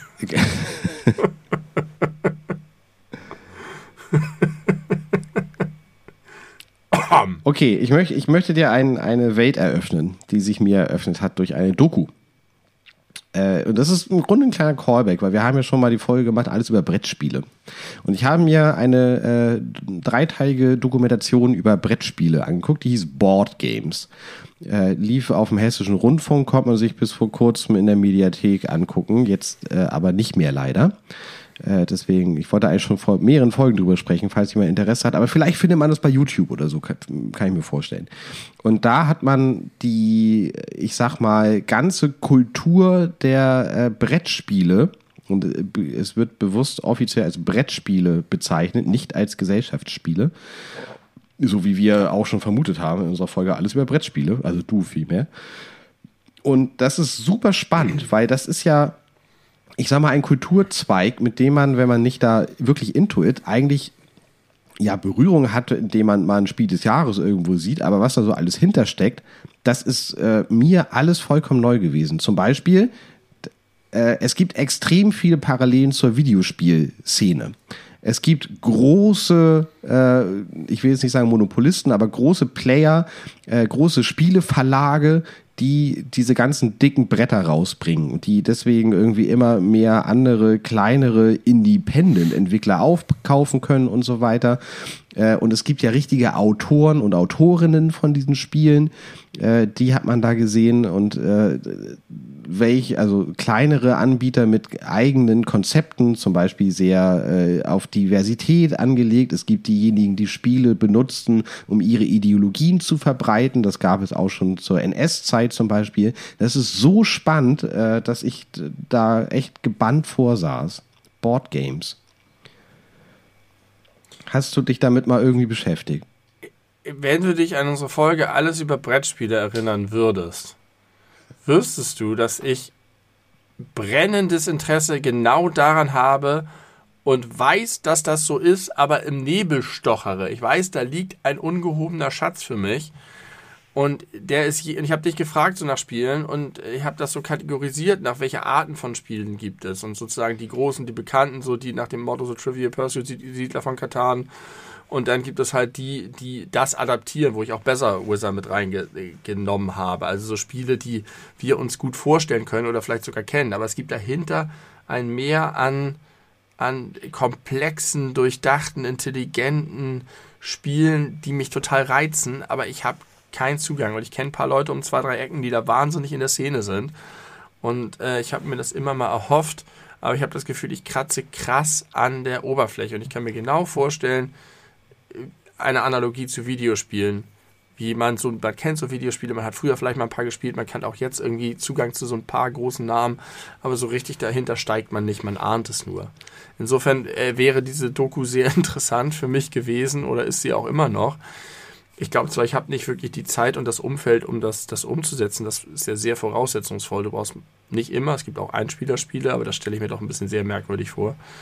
Ähm, ich finde es wahnsinnig interessant und alles, was du erzählt hast, bestätigt und verstärkt dieses Gefühl. Also zunächst möchte ich einmal ganz kurz sagen, ich habe natürlich nicht vergessen, dass, dass wir darüber gesprochen haben und dass du das auch gesagt hast, aber ich habe das halt ganz doll auf dich bezogen und was dir gefallen könnte aus diesem riesen Kosmos, dass dir das dass das dein Hauptanliegen gewesen ist. Äh, mhm. und dass es dir gar nicht darum geht, irgendwie diese Kultur dahinter verstehen zu wollen. Aber ich habe eine gute Nachricht. Es gibt diese Doku auf YouTube. Ich habe das gerade cool. gecheckt. Ähm, Board Games, also B-O-A-R-D Games. Und das äh, hat drei Folgen. Die eine Folge geht ungefähr eine halbe Stunde, also ist auch schnell, schnell geguckt. Und da sieht man zum Beispiel auch so Zusammenkünfte von sich einander fremden Menschen, die sich äh, verabreden äh, zu größeren Events, wo sie einfach Spiele spielen neue Spiele, alte Spiele. Äh ich könnte mir so gut vorstellen, eine Parallelwelt, in der das mein Hobby statt Videospielen wäre. Ich könnte mir total gut vorstellen. Das wäre auch genau mein Ding. Aber man kann sich halt eine nur begrenzte Anzahl an Hobbys aussuchen. Ja, Aber die Doku gucke ich gerne. Ich glaube, die guckt meine, äh, das interessiert meine Frau auch sehr. Ja, glaube ich auch. Ähm, glaube ich auch. Vielen Dank für den Tipp. Ja, kann ich. Setzen, kann, wir, setzen wir direkt um. Kann ich äh, wirklich empfehlen. Das ist äh, sehr spannend. Äh, da habe ich auch den, äh, die Berufsbezeichnung Ludologe gelernt. Mhm. Ein, ein Absolvent der Ludologie, die Spielkunde. Ja, geil. Ja. Ja, und es gibt da Leute, die, die vereint das und es gibt Leute, die sagen, Videospiele sind was ganz anderes und äh, bäh. Es gibt Leute, die das integrativ sehen. Ähm, interessant. Cool, vielen Dank dafür. Bitteschön. Du siehst vielleicht auch hier hinter mir im Regal hat sich äh, was geändert. Ja, das habe ich tatsächlich bemerkt vorhin. Das ist jetzt unser ich, Spieleregal. Ich habe da nämlich Tabu Detective und so gesehen, habe ich gesehen, ja. Und der, der Grund, warum das notwendig war, war, dass unser alter Spieleschrank nicht mehr gepasst hat, weil äh, nachfolgend, also als Reaktion auf diese Doku, äh, zwei neue Spiele in diese, dieses Haushalt, diesen Haushalt eingezogen sind, die dort zu sehen ja. waren und ausgezeichnet wurden als Spiel des Jahres. Das Einzige, was ich mal so ein bisschen aus dem Bereich gemacht habe, das war wahrscheinlich auch eher die Spitze des Eisbergs, war Pandemic Legacy, habe ich vielleicht schon mal von berichtet. Hast du in der Folge erzählt, ähm, ja. Wenn du dich dran erinnern würdest. Ja, ba, ba, ba, ba. Ja, gut, dass ich das noch losgeworden bin und gut, dass man das noch gucken kann, äh, finde ich. Ich suche die ganze Zeit nach richtigen Quatsch. Mir ist ein bisschen der, mir, mir steht der Sinn nach Schabernack. Aber ich finde keinen Schabernack. Ähm, schade. Ja, schade. ja, ja, schade. Ich habe nur lauter kleine Sachen, die aber eher sowas für eine Handy-Notizenfolge sind. Mist. Ja, aber mach das doch trotzdem. Ich mache auch die ganze Zeit irgendwie Handy-Notizen. Ja, ich hatte, wollte gerne über die ausschaltbaren, die Forderung nach ausschaltbaren Fahrstuhlknöpfen habe ich schon hier abgelassen, mhm. ne? Hast du. Ähm. Da wollte ich übrigens auch noch mal eine Sache zu sagen, weil wir uns über Leute geärgert haben, die manchmal dann noch irgendwie reingelaufen kommen, äh, wenn man eigentlich schon losfahren möchte. Und das alles ja verzögert. Ja. Aber ich, was ich gar nicht erwähnt habe, die allerschlimmsten Menschen, und da möchte ich wieder Kategorie bitte abschaffen, äh, einführen. Die nennen wir ab jetzt so. Bitte abschaffen, weil wir häufig mal Sachen abschaffen wollen. Redewendung, Leute. In dem Fall wieder Leute. äh, nämlich diejenigen, die, wenn du zum Beispiel im Erdgeschoss losfährst, Türen Ja. gehen schon zu, sie rennen rein, also sind offensichtlich gut zu Fuß, äh, halten die Tür auf, steigen ein und drücken auf die Eins. Können ich reinschlagen. Sind die bescheuert? Also das, wie rücksichtslos und egoistisch muss man denn sein, um anderen Leute aufzuhalten, nur damit man ein einziges Stockwerk, obwohl man das offensichtlich äh, aus Körperkraft gut heraus schaffen Ja. kann, äh, Also die Kombo ist mir noch nie sparen. untergekommen, muss Was? ich sagen. Das ist so oft schon passiert bei mir, so oft. Also, dass Leute äh, in niedrigschwellige Stockwerke fahren schon, aber das andere nicht. Aber ich habe mir, apropos Fahrstühle, habe ich aufgebracht ohne Not, aber jetzt, wo wir schon da sind, ich hatte einen geilen, positiven Mindblow. Ich arbeite jetzt schon seit mehr als fünf Jahren am selben Ort. Viel zu lange. Und habe dort, dort gibt es drei Fahrstühle. Ich arbeite im sehr hohen, in einem sehr, sehr hohen Stockwerk, deswegen muss ich eigentlich fast immer Fahrstuhl fahren. Eine Zeit lang bin ich mal zu Fuß gelaufen, aber das kriege ich nicht mehr. hin. Kannst es auch erwähnen. Ich glaube nicht, dass das zu sehr in dein Persönlichkeitsrecht eingreift. 16. Stock. Das ist hoch. Du bist das normalerweise gelaufen? 16 Stockwerke? Nicht normalerweise. Ich habe eine Zeit lang das gemacht, dass ich, äh, dass, äh, wir hatten mal so einen Wettbewerb, wo es hieß, äh, eine Woche lang, wer die meisten Stockwerke schafft als Stockwerk. Und das war ganz lustig, weil die unteren Stockwerke konnten nicht so viele machen, weil sie halt nicht so hoch mussten, aber die konnten nicht jeden Weg gehen, deswegen, das war gar, gar nicht so uninteressant. Am Ende hat, glaube ich, tatsächlich irgendwie das neunte und das ist auch egal. Ähm, Süß. auf jeden Fall gibt es drei Fahrstühle. Und ich habe immer, wundere ich mich darüber, dass ich auch nach fünf Jahren irritiert darüber bin, ganz häufig, welchen Knopf ich drücken muss, wenn ich nach unten will. Die- Nach oben ist 16 ist einfach. Nämlich ganz häufig, es gibt Keller und ich habe es immer darauf geschoben, dass ich manchmal in den Keller fahre, weil da mein Fahrrad steht und manchmal in, zum normalen Ausgang, wenn ich dann äh, durch den normalen Ausgang gehen möchte, zu Fuß zur Bahn oder so. Und trotzdem dachte ich, es kann doch nicht sein, dass ich nach fünf Jahren immer noch so häufig zögere, auf welche Taste ich drücke, wenn ich reinkomme und richtig im Hirn eine Operation durchführen muss. Und neulich habe ich das mal erzählt, weil ich auf eine falsche Taste tatsächlich gedrückt habe und ein Kollege das bemerkt hat. Und dann habe ich gesagt, ja, ich weiß auch nicht, was es ist. Und da sagte er zu mir, das liegt daran, dass in dem einen Fahrstuhl ein Erdgeschossknopf ist und in den anderen beiden nicht.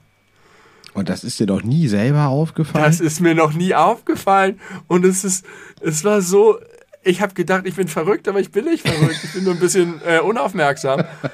Weil ich wirklich dachte, das kann nicht sein. Denn es ist halt so, manchmal ist dann eh und das Erdgeschoss ist kein Stockwerk. Das ist einfach nur eine Treppe ohne Tür. Das ist nur der Fahrstuhl. Sonst nichts. Und es gibt halt einen Keller und eine- eine Eins. Und ich muss in den Einfahrstühlen immer nur zwischen Keller und Eins unterscheiden. Und dem anderen ist dann noch dieses E dazwischen. Und das wirft mich völlig raus. Aber wenn du in dem Fahrstuhl, wo es kein E gibt, auf die 1 drückst, kommst du trotzdem am selben Ort raus wie beim Fahrstuhl, wo du auf E drückst. Ja, dass das dir das doch nicht aufgefallen ist. Also allein Nein, nein, ich, ich, muss, ich darf E darf ich nie drücken. Ich muss immer auf 1 drücken. immer. Aber ich muss immer auf die 1 drücken, dann komme ich zum Ausgang in allen Fällen. Aber die Tatsache, dass diese Knöpfe sind ja auch anders angeordnet dadurch. Und was passiert, wenn du auf E drückst in dem Fahrstuhl, wo es ein Dann E komme gibt? ich in diesem seltsamen Zwischenstockwerk wie bei, bei Being John Malkovich.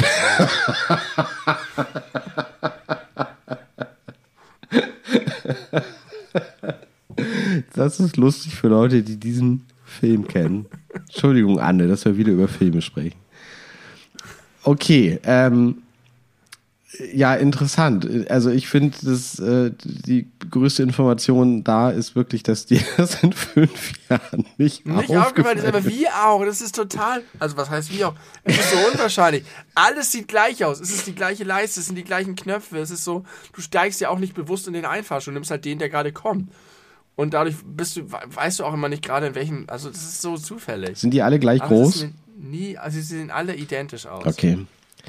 Ja, also dass das ein bisschen länger dauert, kann ich verstehen, aber nach fünf Jahren, gerade wenn du häufig vor der bewussten Entscheidung stehst, wo drücke ich jetzt drauf und dann dir die untere Leiste anguckst, dann siehst du Keller, da siehst du E, da siehst du eins und in anderen siehst du dann, wenn du wieder dieselbe Denkleistung vollführst, halt kein E.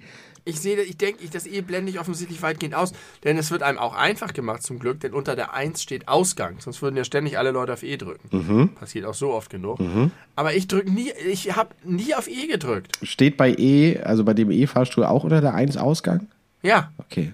Aber die 1 ist an einer anderen Stelle. Ja. Das E ist da, wo sonst die 1 ist. Ja. Und deswegen ist es, glaube ich, immer so, wenn ich auf, das, auf die 1 drücken will, drücke ich auf die Stelle, wo sonst die 1 ist, denn es gibt ja zwei mit einer, ohne E und einen mit dem E.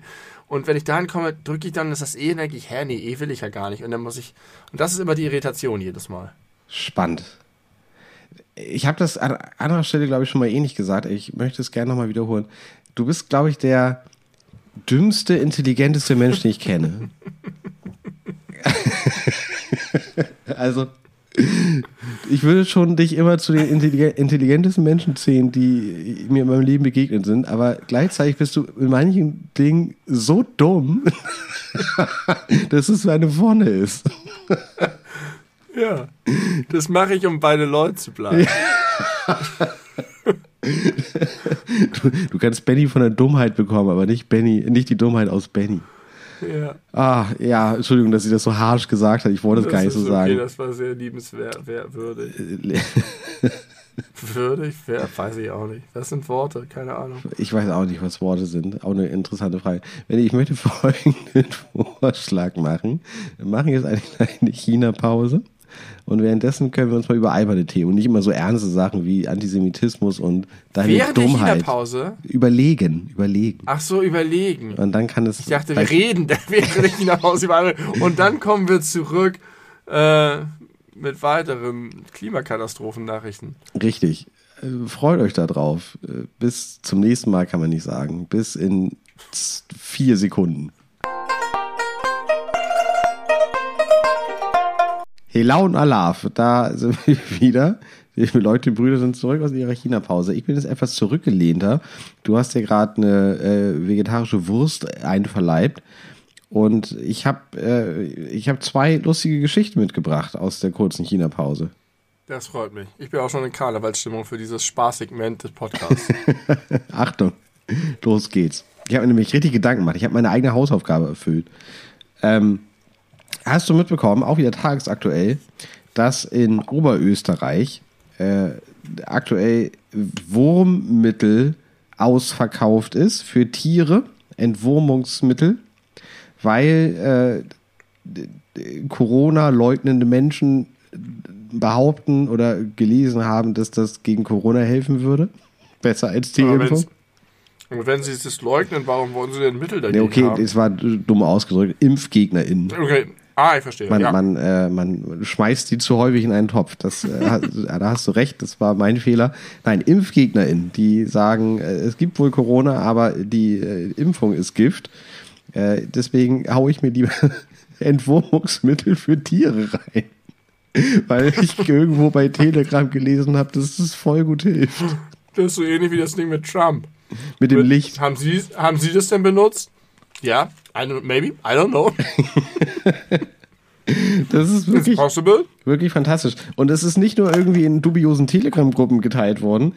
Äh, auch der impfskeptische Chef der rechten FPÖ, Herbert Kickel, empfahl jüngst das Mittel. Was ist los? Verdient, doch- da verdient doch wieder irgendjemand dran. Ja, Da hat irgendjemand eine geile Geschäftsidee gehabt. Ja, die Leute, die diese Entwurmungsmittel herstellen, verdienen da dran. Ja, genau. Aber was, was für eine heftige Lobby können die denn haben?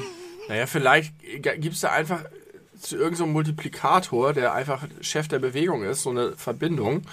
Der hat gesagt, pass mal auf hier, Kumpel, du mit deiner Entwurmungsfirma, ich mach dir einfach die Taschen voll und du gibst dir ein bisschen was ab. Und dann spread ich, dass das geil ist. Offensichtlich, Könnte ich mir vorstellen, keine Ahnung. offensichtlich kommt es auch nicht ganz out of the blue, weil es gibt schon eine übergreifende Analyse mehrerer Studien, die besagt, bringt nichts. Also es wurde bereits untersucht. Das heißt, offensichtlich gab es Hoffnung oder Hinweise darauf, dass das helfen könnte, weil ansonsten hätten sie sich ja nicht die Mühe gemacht, Ja. das zu falsifizieren. Weil ich glaube jetzt nicht, dass sie jeden Scheiß einfach mal ausprobieren, ob das nun gerade gegen Corona hilft. Das spricht gegen meine Geschäftsbuddy-Theorie.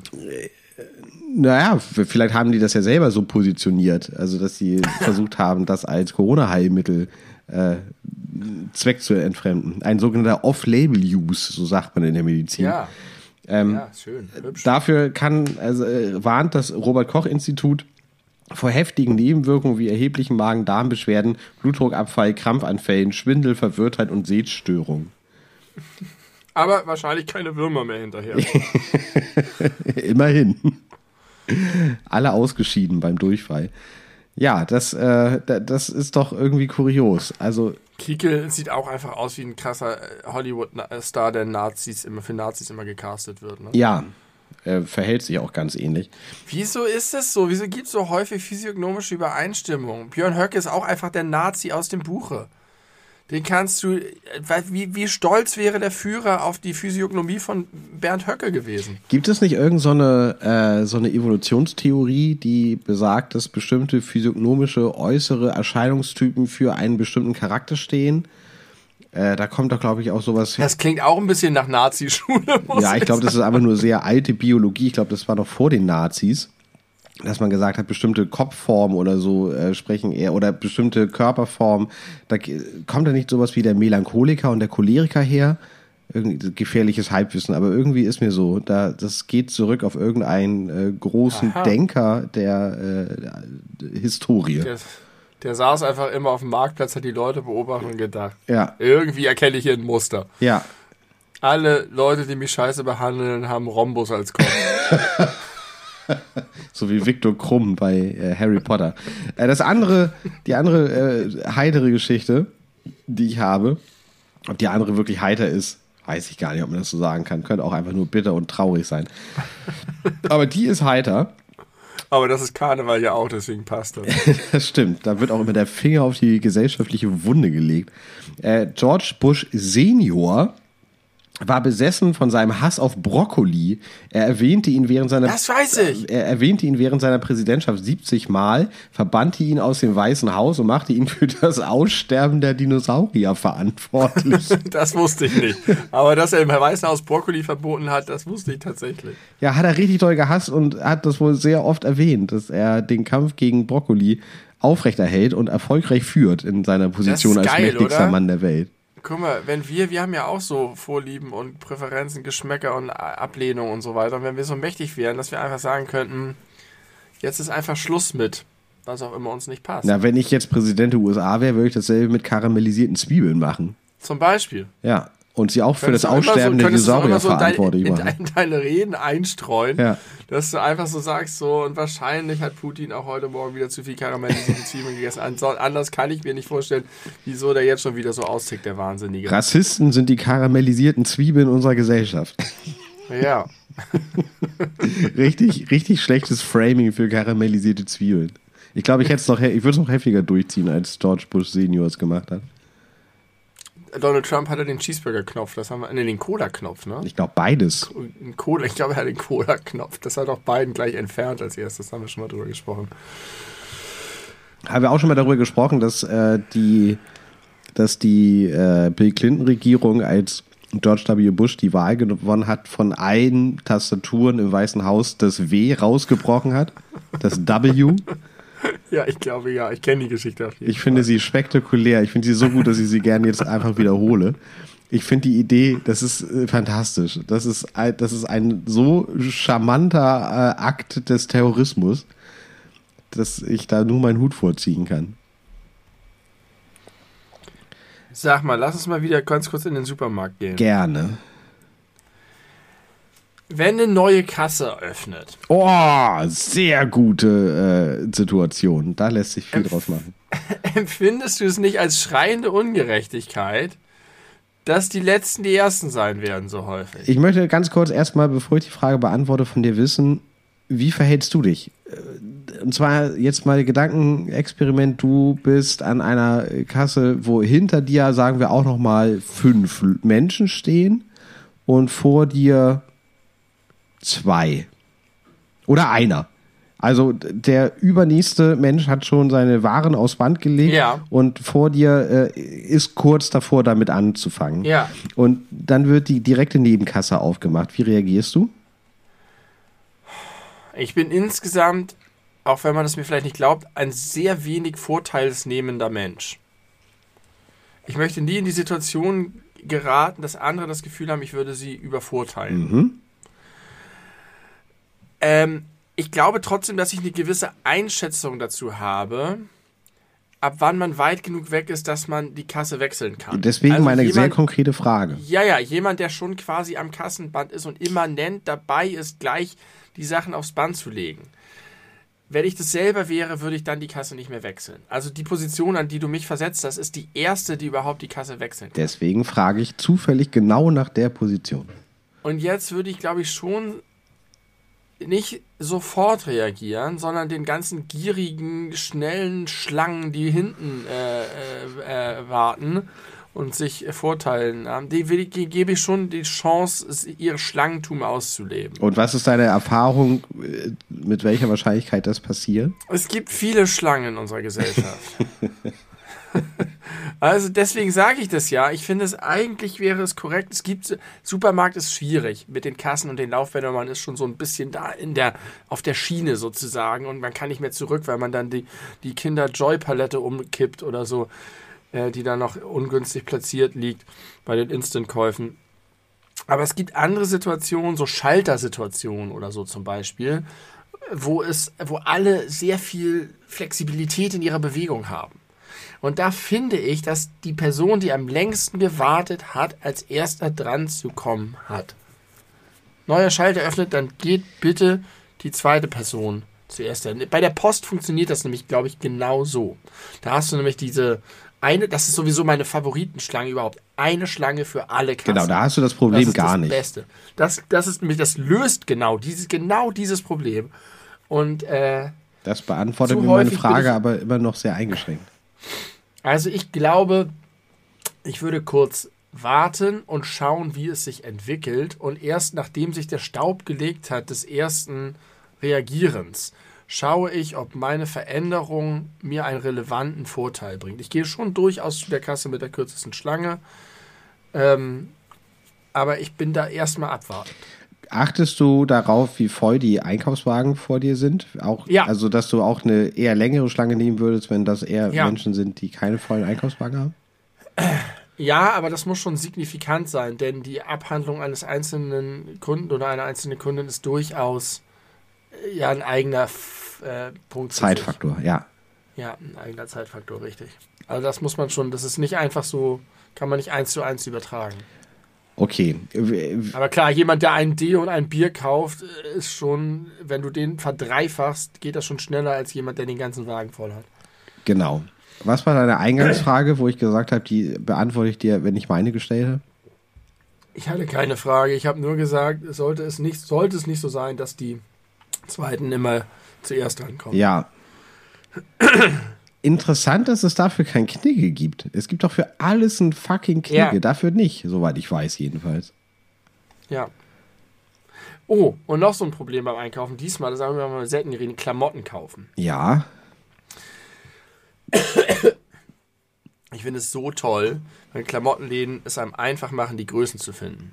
Entweder durch Sortierung oder bei Jeans hast du häufig diese langen Sticker, die einmal so ums Bein rumgehen, wo die Größen draufstehen. Da kannst du auf einen Blick durchgehen und die richtige rausfinden. Aber ganz häufig hast du die Größen innen drin auch extra an Schildern. Also nicht nur dieses Mini-Schild, was, was du mitwaschen kannst, sondern so extra Schilder stehen die Größen drauf. Aber dann hängen davor, bommeln da immer noch so andere Schilder rum. Zum Beispiel so äh, zwei, äh, drei für zwei Aktionsschilder oder so eine Scheiße. Und dann musst du immer durch diese Ständer gehen, das oberste Schild wegklappen, darunter sehen, es zurückklappen, weitermachen. Das ist so lästig. Ich, das, das ist so lästig und so leicht zu vermeiden. Das sind aber mindestens zwei Punkte in dem Thema, die noch viel lästiger sind. Erstens, Klamotten kaufen insgesamt. Okay, drei Sachen, die da noch vor sind. Aber bei Hosen im Speziellen. Ich habe das nun gerade durch äh, für mein Hochzeitsoutfit. Und es gibt die Einheit mit den zwei Zahlen, Weite und Länge.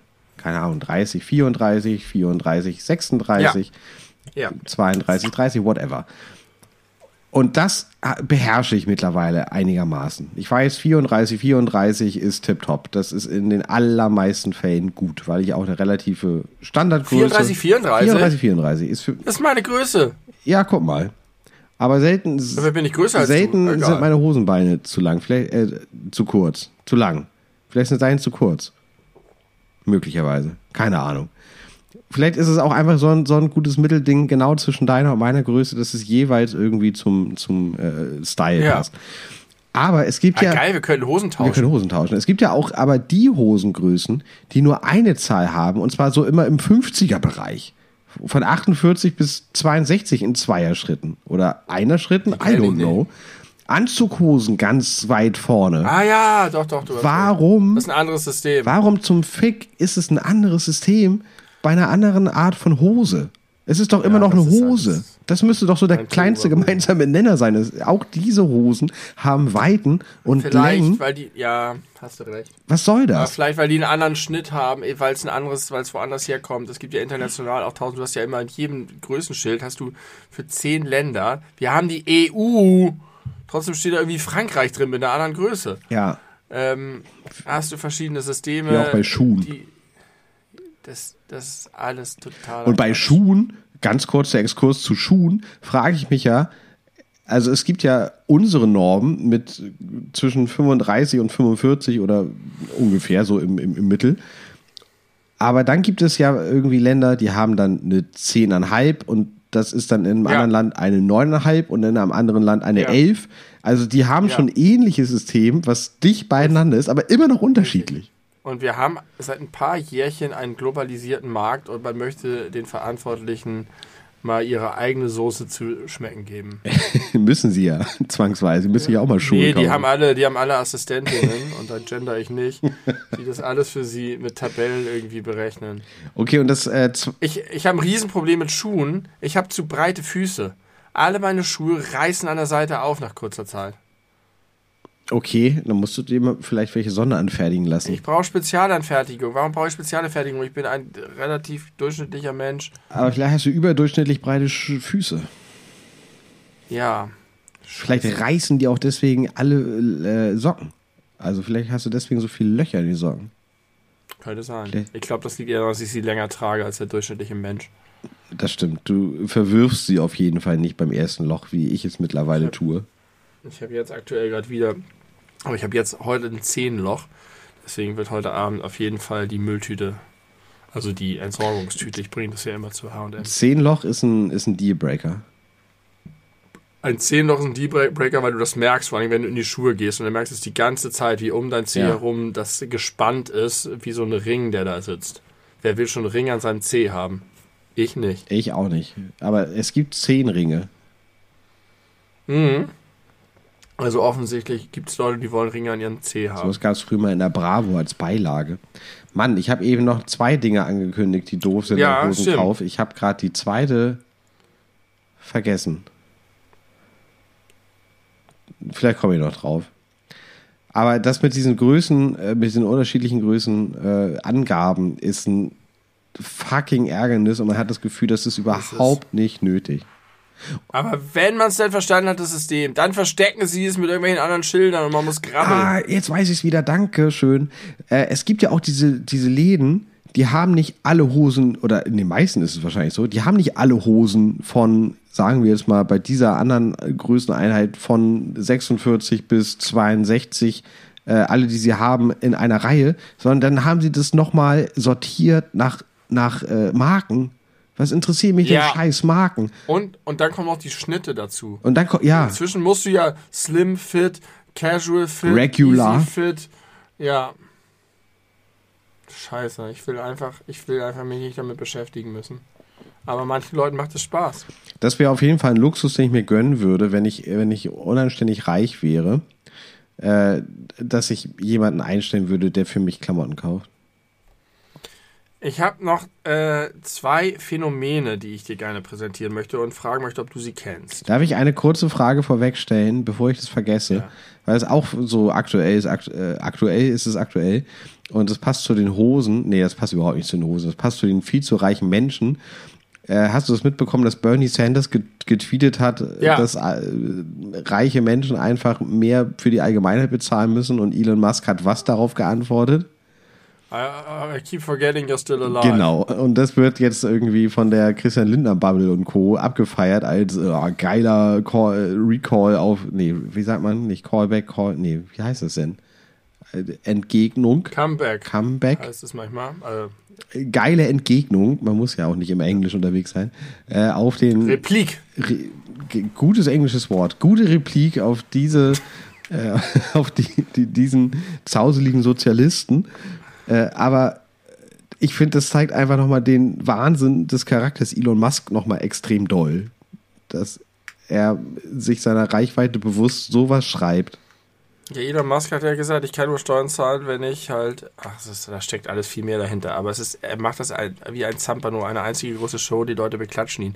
Ist ja auch krass, dass einfach fast die Hälfte der mehr als einer Million Menschen, die bei seiner Twitter-Abstimmung abgestimmt haben, gesagt haben, er soll seine Aktien nicht. Ja, verkaufen. ja, da haben wir auch drüber gesprochen in der letzten Folge. Das erinnere ich.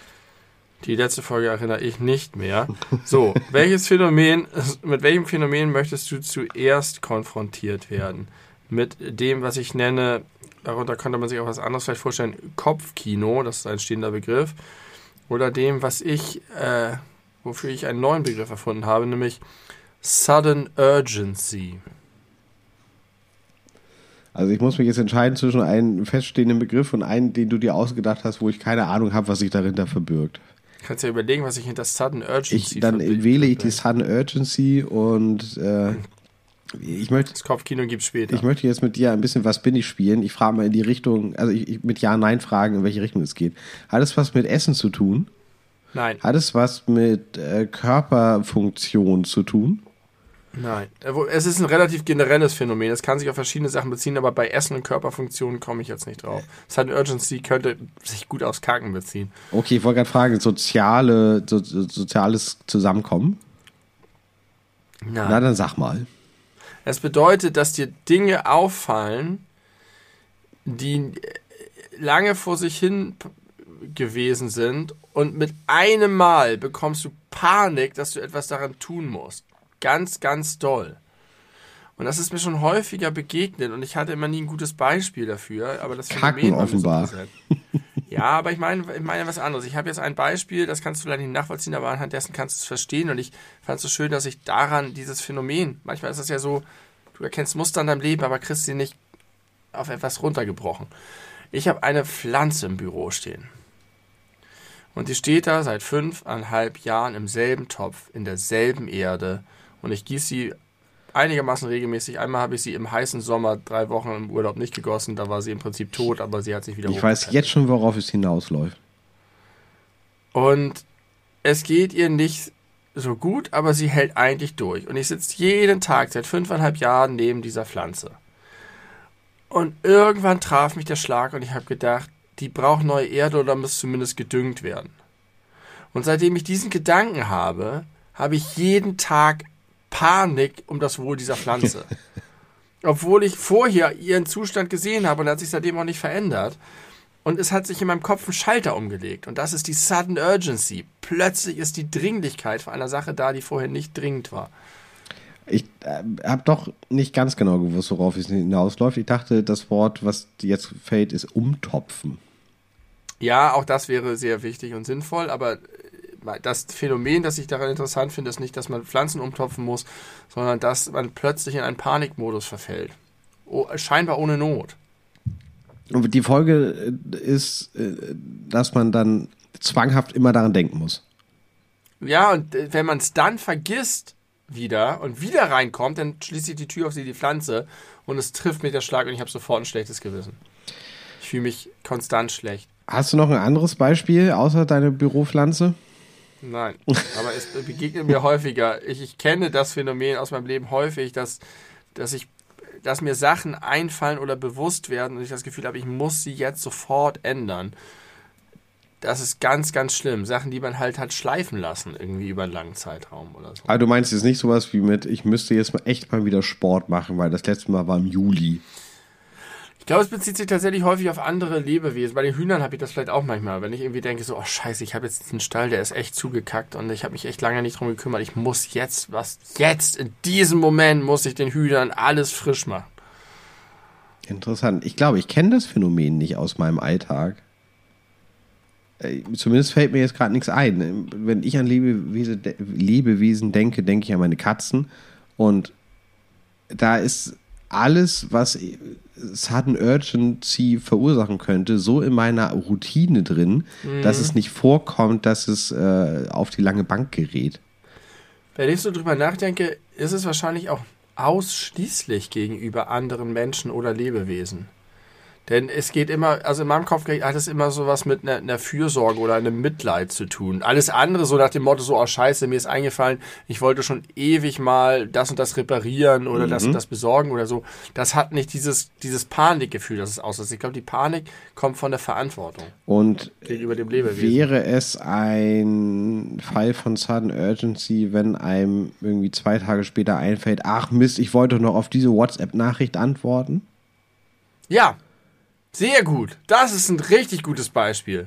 Okay, ähm, dann kenne ich es prinzipiell, aber es hat, äh, es, es führt bei mir nicht zwangsweise zur Handlung. Also ich. Äh, Nein, das ist das Problem.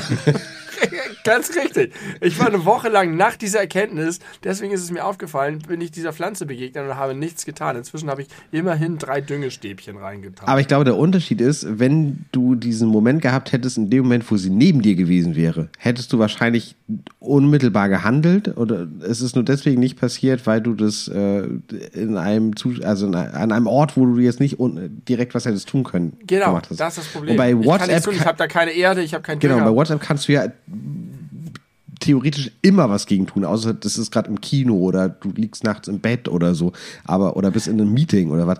Aber ja. das ist, also so kenne ich es, WhatsApp-Nachrichten ähm, zu spät beantworten, das fällt mir dann oft ein, in einem Moment, wo ich das richtig gut ändern könnte, mache es aber nicht.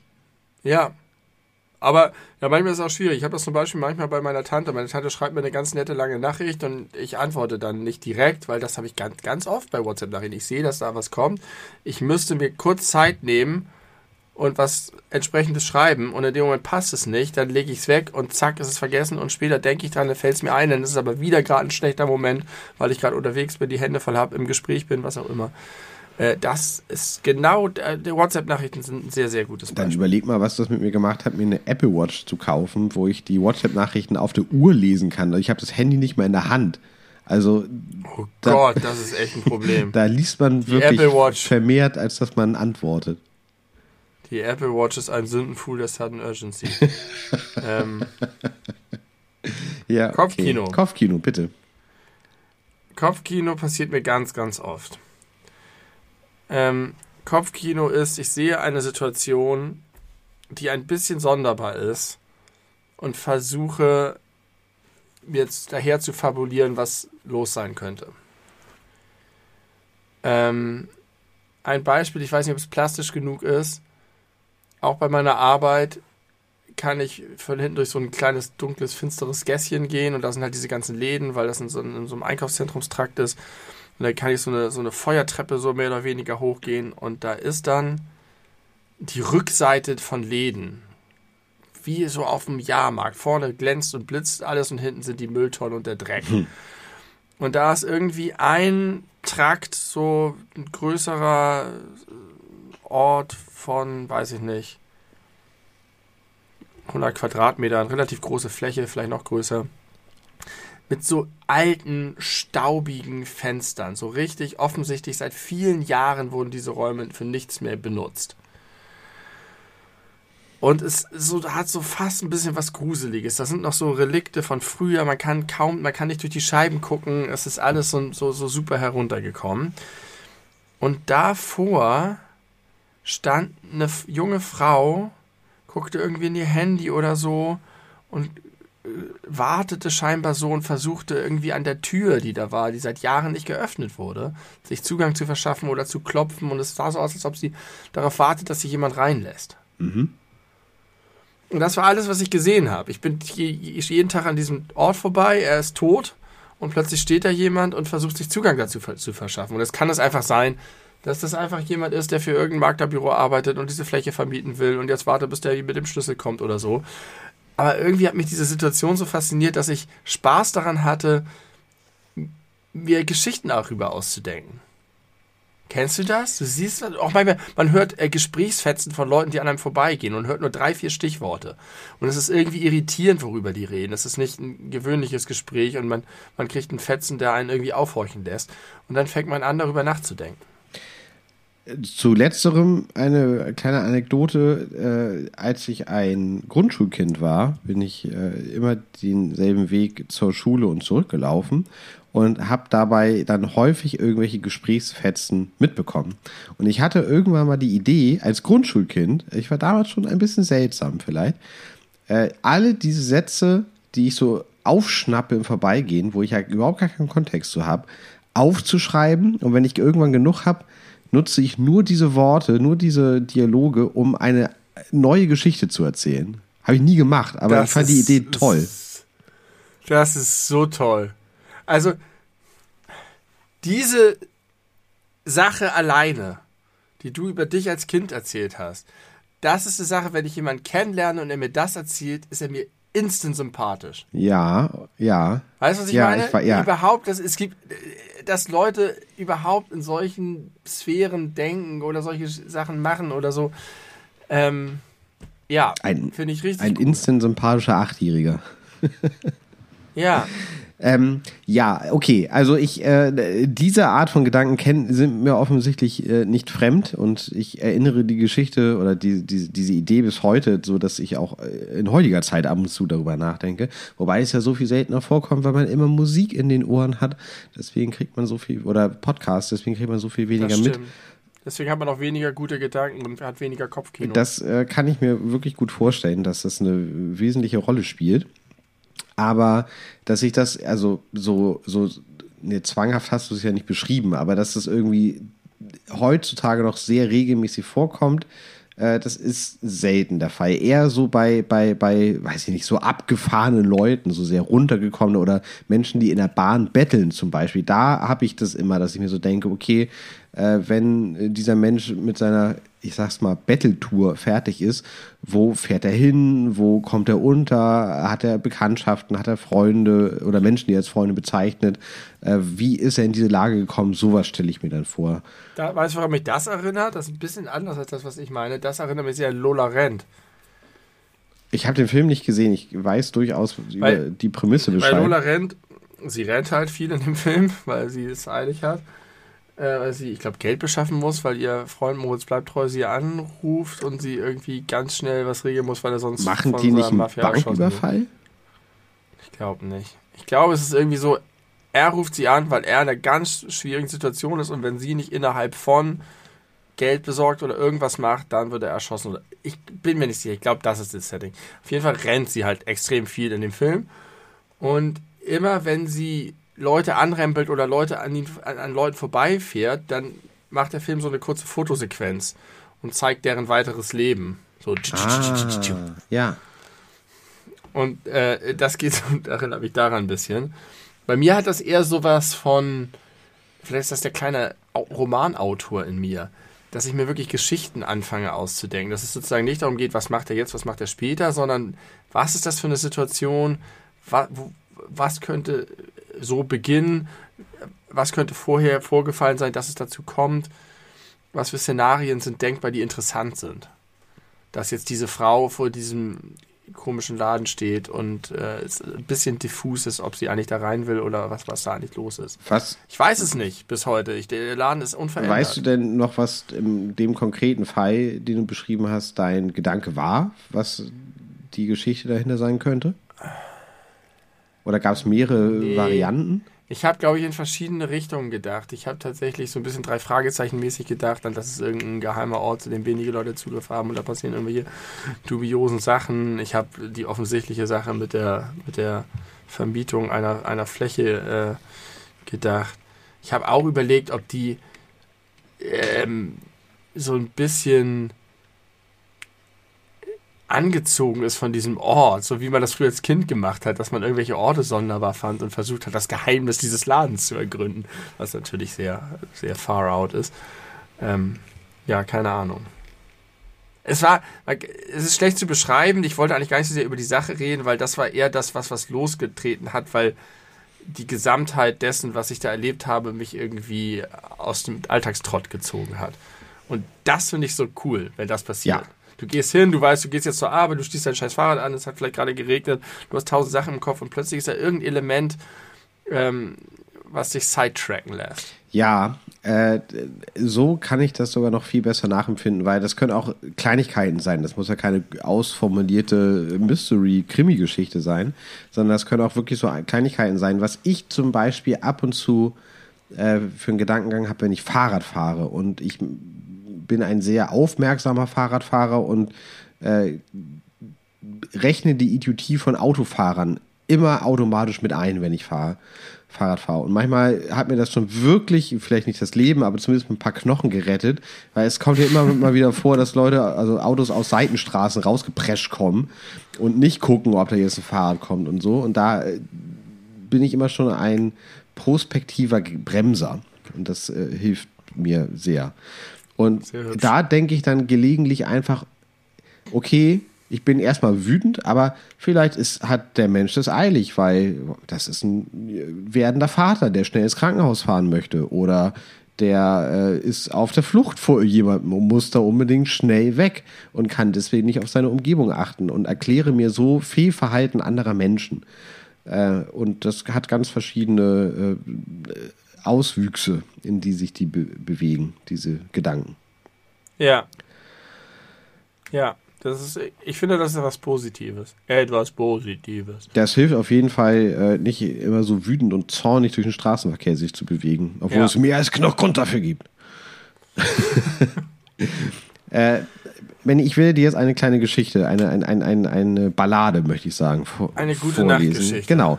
Äh, es ist eine, es ist ein Zitat äh, einer ganzen Strophe eines Songs von Felsbrot, der heißt Die Einsamkeit der Klofrau.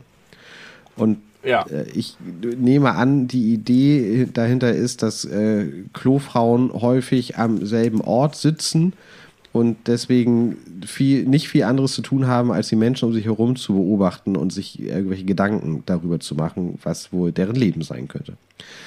Äh, das reimt sich und ist eine schöne Geschichte und ist, daran musste ich sehr denken, als du mir das gerade dargelegt hast, was du meintest.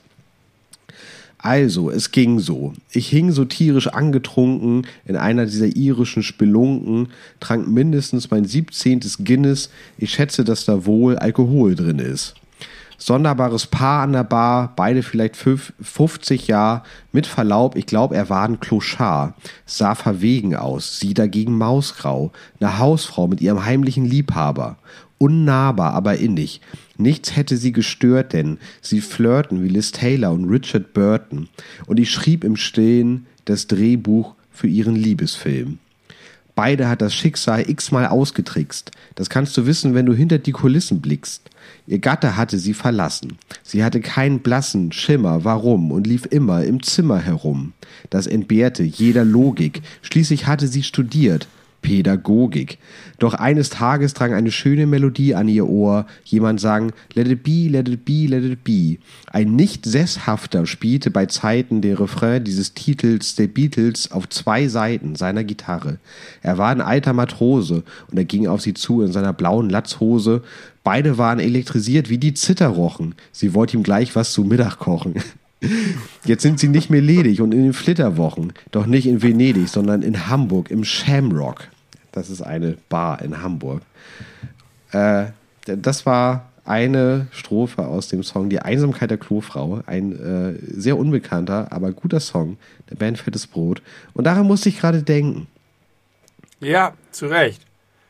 Zu Recht. Ich habe auch eben gedacht, als wir darüber so ein bisschen geredet haben, dass ich Sudden Urgency habe, doch nochmal Romanautor zu werden.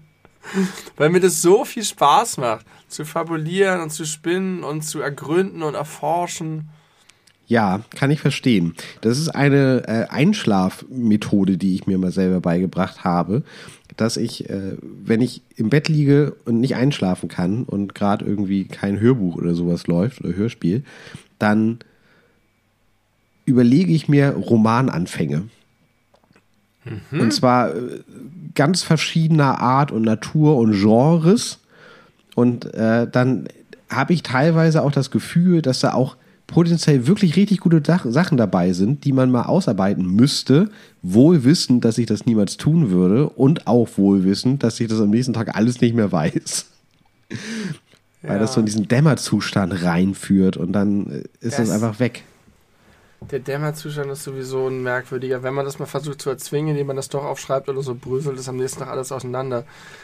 Aber was man schon an, an äh, versumpften Gedanken hervorgebracht hat, die in dem Moment wirklich eine Klarheit und eine Wahrheit hatten. Ja.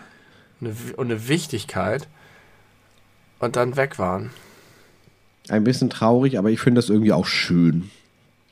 Daran habe ich gedacht bei deiner, ähm, bei deinem kleinen Get-Together nach der Hochzeit, dass, dass, dass ich da Gespräche geführt habe. Ich habe nämlich vorher über irgendwas anderes gedacht, was vergangen ist, wo ich, äh, ich glaube, ich habe mit meiner Frau über andere Hochzeiten gesprochen. Da haben wir uns an eine Hochzeit erinnert, die total schön war, wo wir jetzt Gefühl hatten, nur nette Leute. Und wir konnten uns aber an niemanden und an kein Gespräch mehr erinnern. Aber es war trotzdem ein total schöner Abend und ganz viel, wo wir dachten, Mensch, ist die Person cool und die Person cool. Und als wir da bei dir zusammen saßen und ich so gequatscht habe mit vielen deiner tollen äh, Menschen, gab es auch so Situationen, wo ich gedacht habe, das ist nur jetzt. Mhm. Das habe ich zum großen Teil morgen schon wieder vergessen. Es ist eigentlich fast merkwürdig, dass man es macht, weil es so flüchtig ist. Aber das war auch irgendwie schön. Ich finde, die Flüchtigkeit hat einen Wert.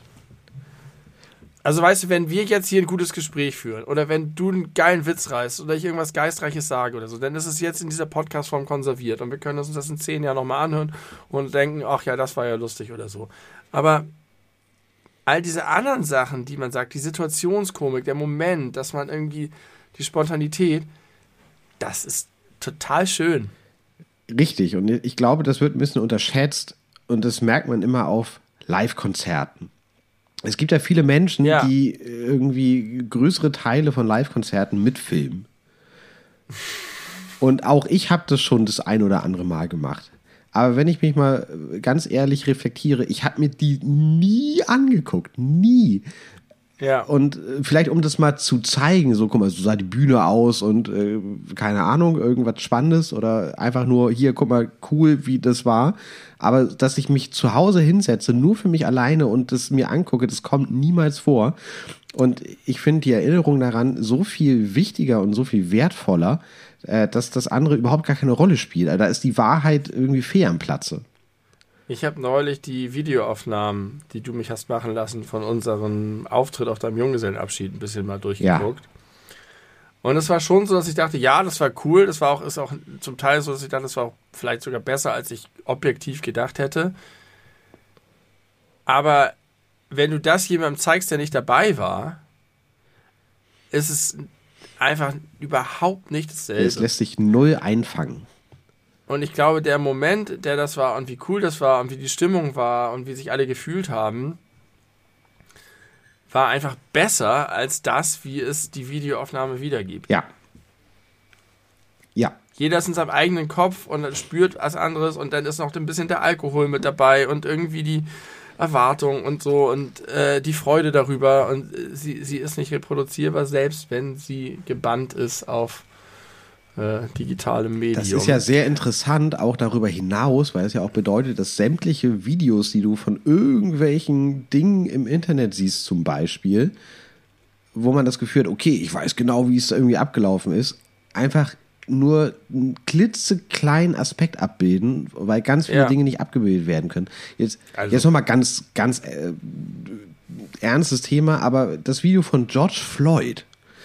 Man Ja. denkt, ja, ich habe das gesehen, ich weiß, was da passiert ist, ich weiß irgendwie, ich kann mir vorstellen und mich reinversetzen, wie sich die Leute gefühlt haben, aber ein Scheiß kann man. N- Überhaupt nicht geht das. Ge- Geile Ja. Satzkonstruktion. ähm, und man geht aber instinktiv davon aus, instinktiv davon aus, dass man äh, meint, das beurteilen zu können. Kann man aber nicht. Ich glaube, es hängt ein bisschen von der Art, äh, von der Situation ab. Wenn du irgendwie eine, eine Vorlesung einer Uni abfilmst, Mhm. ich glaube, dass das ziemlich eins zu eins die Situation im Hörsaal wiedergibt. Gutes Beispiel, ja. Ohne Abstriche. ja. Und, und so gibt es ein ganzes Spektrum dessen, was kannst du einfangen, was ist echt und was ist nicht echt. Wenn wir, ähm, es gibt sogar Gegenbeispiele, äh, durch, durch Editing oder so, wenn wir die Brüder-WG machen Unsere YouTube-Show auf die beleuchteten YouTube-Show. Brüder bei YouTube. dann ist, glaube ich, häufig das Ergebnis, also natürlich ist es, war es auch eine besondere Atmosphäre, wie wir diese Folgen gemacht haben, wenn wir den ganzen Nachmittag bei dir rumgegangen haben und das gemacht haben. Aber ich glaube, da transportiert sich das tatsächlich sehr gut in das finale Video. Obwohl es viel mit Humor und Witz und so zu tun hat. Äh, Und teilweise wird sogar noch was dazugelegt durch das Editieren, aber es, insgesamt geht der Spirit, glaube ich, da nicht verloren. These, Ähm, These dazu. Ja, genau. Ich wollte jetzt gerade eine These versuchen zu entwickeln, aber wenn ich, ich habe noch Ich habe eine. Also gebe ich dir gerne den Vortritt. bei solchen Formaten, wo das Ziel ist, die Zuschauer zu entertainen, in irgendeiner Form, ist äh, alles darauf ausgelegt. Also man ist sich der Kamera bewusst. Das heißt, dass alles drumherum gar nicht so die Rolle spielt. Aber wenn du in einem Konzertpublikum drin stehst, und ich glaube sogar auch ein bisschen bei Vorlesungen, außer es ist wirklich eine reine buchstäbliche Vorlesung, dann ist es wahrscheinlich egal. Aber bei einer, Ja. äh, ich sag mal, Standard-Lernveranstaltung oder Lehrveranstaltung, da hat man ja trotzdem eine Atmosphäre, man, man sitzt mittendrin, dann wird man Gag gemacht und man lacht irgendwie mit einem mit und, der- hört es nicht und im derselbe Hintergrund. Gag ist auf, der, auf dem Video ist derselbe Gag, funktioniert nämlich nicht mehr Genau. so gut. Da hast du recht. Äh, Comedy-Programme auf äh, Netflix oder so als Special sicherlich was ganz anderes, als wenn du da im Publikum sitzt. Ja. Und Auch sogar Lesungen. Also man muss gar nicht zum Vorlesungen gehen, sondern Genau. Lesungen von, von Schriftstellern. genau, so. das ist eine ganz andere Atmosphäre, die sich nicht transportieren lässt. Und es gibt si- sicherlich Situationen, da spielt das keine Rolle, wie es bei Vorlesungen sicherlich der Fall ist. Aber ähm, ich glaube, der Unterschied ist, wenn man wie bei der Brüder-WG auch mit der Kamera spricht und alles darauf auslegt, dass das irgendwie für die Kamera funktioniert, dann äh, hat man ja überhaupt gar keinen Anspruch an diese, äh, an diese Atmosphäre, weil die Atmosphäre hört bei der Kamera auf und bei den anderen Beispielen ist sie drumherum. Darf ich mal bitte eben sagen, du hast völlig recht. Ich finde das klug, was du sagst. Du hast gerade die Brüder WG erwähnt, als wäre das als wäre das eine echte Sache. Na, weil du sie vorher erwähnt hast, als wäre es eine echte weiß, Sache. ich weiß, aber als du das gesagt hast, fand ich das so komisch. Aber in dem Moment ist mir aufgegangen, ich glaube tatsächlich, ich habe ja nur noch äh, ein paar der Menschen kennengelernt, die unseren Podcast hören im Rahmen deiner Feierlichkeiten, äh, die ich vorher immer nur aus dein, deinen Erzählungen kannte. Ich kann mir vorstellen, dass einige davon große Freude daran hätten, die Brüder WG zu gucken. Ja, keine Einwände. Ich, hab, ich habe sehr viel Liebe für die Brüder WG. Ich habe gerade neulich wieder ein bisschen gestöbert in alten und noch nicht veröffentlichten Sachen. Und ich kann euch das doch sehr empfehlen, einmal vielleicht zumindest die zweite Staffel der Brüder WG mal reinzuschauen auf YouTube. Äh, good, good Da times. sind wir noch ein bisschen jünger. ja, Kleine Warnung an dieser Stelle. Nochmal ein erhebliches Stück jünger als zu unserer ersten Folge des Belu-Podcasts. Ja, das ist eher so 2014 bis 2016. Ne? Ja, weiß ich nicht. Vertraue ich dir einfach. Ähm, Benny, die Folge äh, muss sich dem Ende neigen. Ich habe vorhin noch Ja. äh, sowas gesagt wie keine zwei Stunden Mammut-Folge und jetzt sind wir schon wieder Ja. darüber. Mann, Ja. Mann, Mann. Ähm, aber ich habe trotzdem noch eine letzte. Frage, die ich schon ganz lange dir stellen möchte. Und zwar, wie zeigt man richtig den Mittelfinger? Aha, ich äh, beschreibe, ja, ja, haha, genau, genau das ist nämlich das Problem. Benny hat Nee, so, so, sofort so. Äh, den Mittelfinger natürlich hochgestreckt, die anderen Finger äh, drin gelassen, aber den Daumen ausgefahren. Nein, nein, Dann Daumen hat er korrigiert, dann hat er zurückkorrigiert und wieder äh, zur Korrektur hin korrigiert und hat sich jetzt dafür entschieden, der Daumen gehört eingeklappt.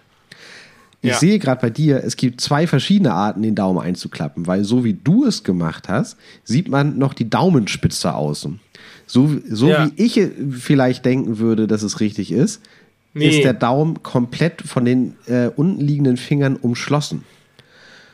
Ich, ich finde es richtig gut, dass wir uns die gerade ganz gegenseitig den Finde ich auch zeigen. gut. Äh, Ähm, ich finde, das, was du mit den umschlossen machst, das ist die harmlose Schulhof-Variante. So, äh, Ficker. Das hier ist die Gangster-Variante. Gangster war, also ich muss, man muss es beschreiben. Also Dau, Daumen Also der ist Daumen angeklappt. muss sichtbar sein. Der Daumen ist äh, im Dreieck rangeklappt. Mach doch mal ein Foto für die ja, Insta-Story. das ist gut. Das ist gut. Erzähl noch mal kurz weiter, warum das so sein muss. ähm, das ist, hat mehr Kraft. Also dieses, dieses abges der abgespreizte Daumen ist irgendwie zu lazy. Das ist nicht genug Effort. Der eingeklappte Daumen ist zu brav. Und ähm, der hier, den ich gerade zeige, das ist der. Ja, du? das ist der, der in Insta-Story zu das sehen ist der, wird. Das ist der harte, street-credibile Gangster. Vielleicht mache ich das auch einfach zum, zum Cover der Folge bei, bei, Belebu, bei, bei der Instagram-Seite. Ja, bin ich überzeugt von, dass das die richtige Art ist, den Ficker zu zeigen, wie meine Frau ihn nennt. Ja, ich, äh, ich sehe gerade das Bild, das wird das Bild der Folge. das gefällt mir Zeig mal. gut. Das gefällt mir sehr gut. Cool, ach, dein Finger ist auch ja, ich habe ja auch gezeigt. Äh, Battle of the Finger. Bist du denn überzeugt von meiner, äh, meiner ich bin Antwort? von, ich werde von keiner Antwort überzeugt sein, weil ich äh, das interessant finde, dass es drei verschiedene Möglichkeiten Minimum gibt. Vielleicht gibt es ja noch welche, die wir gar nicht äh, ergründet haben. Doch es ist ja auch nochmal ein Unterschied, ob man, ob man die Hand so eingeklappt hat oder ob man sie gerade hat. Auch, also, das ist auch nochmal ein Unterschied. So von der Attitude her, mit welcher Energie man das zeigt. Ob man das jetzt. Also das Wichtige beim, beim Mittelfinger ist doch, dass du ihn mit Wut raushaust. Das heißt, du darfst nichts zu kompliziertes machen. Der muss sofort da sein. Das muss- muss wie so ein, so ein, als wenn du krass die Akkorde wechselst bei der Gitarre. Das muss sitzen. Da kannst du Aber nicht noch den alle Varianten können sitzen, wenn so. du sie immer zeigst, wenn du auf dem Ja, da hast du schon recht. Aber irgendwie hat das doch weniger Kraft als das. Weiß ich nicht. Weißt du, ich ja, ich weiß nicht, ob, ob ich das teile, ehrlich gesagt. Ist eine sehr relevante, gute Frage, mit der wir hier den Podcast schließen. Genau, da kann auch jeder sich nochmal selbst reflektieren und jede. Ja. Ja. Wie zeigt ihr den Ficker? Wie nennst du ihn? Einfach den Ich- Mittelfinger, den Nee, Stinkefinger? Mittelfinger. Und äh, übrigens nochmal ganz kurz, äh, Callback in die kindliche, jugendliche Vergangenheit. Kennst du das noch mit Straße, Hochhaus, Antenne, Satellit? Der Satellit Und ja, der- der Satellit, also der Daumen in dem Fall, also Straße ist, äh, sagen wir mal, nicht für Hand äh, gerade vor die Brust. Dann äh, Ho Hochhaus ist dann das dort angebaute Hochhaus, was die, der andere Unterarm ist. Und dann Der andere unter oben ist Straße, Hochhaus, Antenne. Antenne, genau, ist der Mittelfinger. Und um Satellit. das nochmal zu toppen, um das nochmal zu über, äh, übertrumpfen, wenn dir das, wenn jemand zu dir Straße, Hochhaus, Antenne gemacht hat, warst du Straße, Hochhaus, Antenne, Satellit. Also Ja, aber das ist natürlich nicht Satellit, das ist die Satellitenschüssel natürlich. ja, das ist, Die ist das ist zu gemeint. lang. Ich habe mich gerade gewundert, was macht der Satellit da? Aber ich finde, das ist schlecht, weil die, die, die Antenne ist schon die Pointe. Wenn du da noch den Satelliten machst, die macht es nicht stärker. Das ist so Aber wie das ist die Idee. Vielleicht Stefan Raabs Kellen.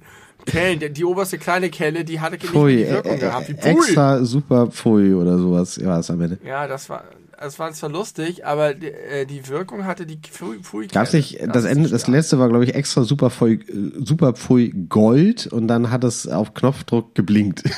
das das finde ich eigentlich ganz gut. Aber das bedeutet ja, wenn die Logik da anzuwenden ist bei der Mittelfinger-Thematik, dass der Satellit, also der Daumen, eingeführt wurde, um den normalen Mittelfinger noch zu übertrumpfen. Ja, ich glaube, es ging nur darum, um diesem, in diesem Bild noch was hinzuzufügen. Genau. Um es einfach weiterzuspielen. Genau, immer eine Million mal mehr als du, immer einem oder immer unendlich mal mehr plus eins als du. Kinderlogik halt.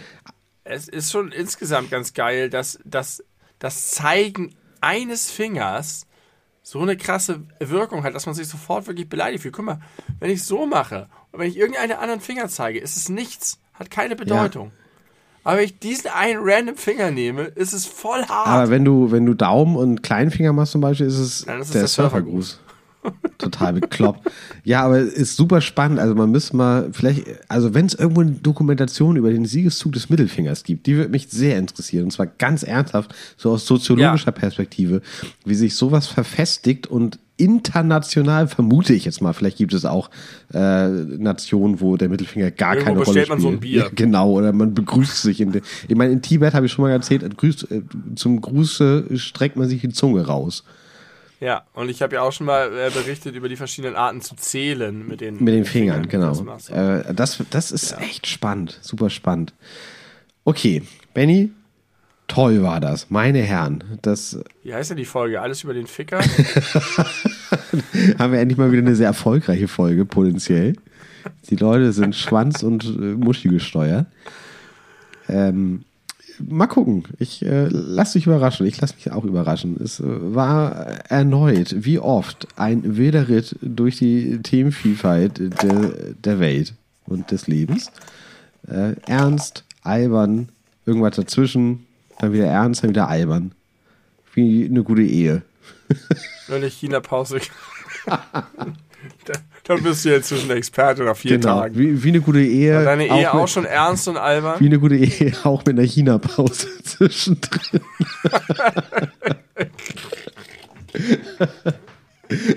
Ich kann, Schatz, wir brauchen mal wieder nicht. Wir brauchen wieder eine China-Pause. So ist, äh, so ist äh, Gerhard Schröder auch zu seiner Frau gekommen. Das war noch ein bisschen Rassismus am Ende, weil sie ist Südkoreanerin. Ich äh, wünsche euch allen einen wunderschönen Resttag. Gute Nacht, äh, viel Spaß beim Einkaufen, beim Putzen, beim Kochen, äh, auf dem Laufband, whatever. Schön, dass ihr immer noch dabei seid. 75 Folgen, die beleuchteten Brüder. Äh, Benny, hast du noch was zu sagen? Das ist toll, vielen Dank dafür. Ich sage auch vielen Dank dafür und natürlich sage ich auch, gehabt euch wohl.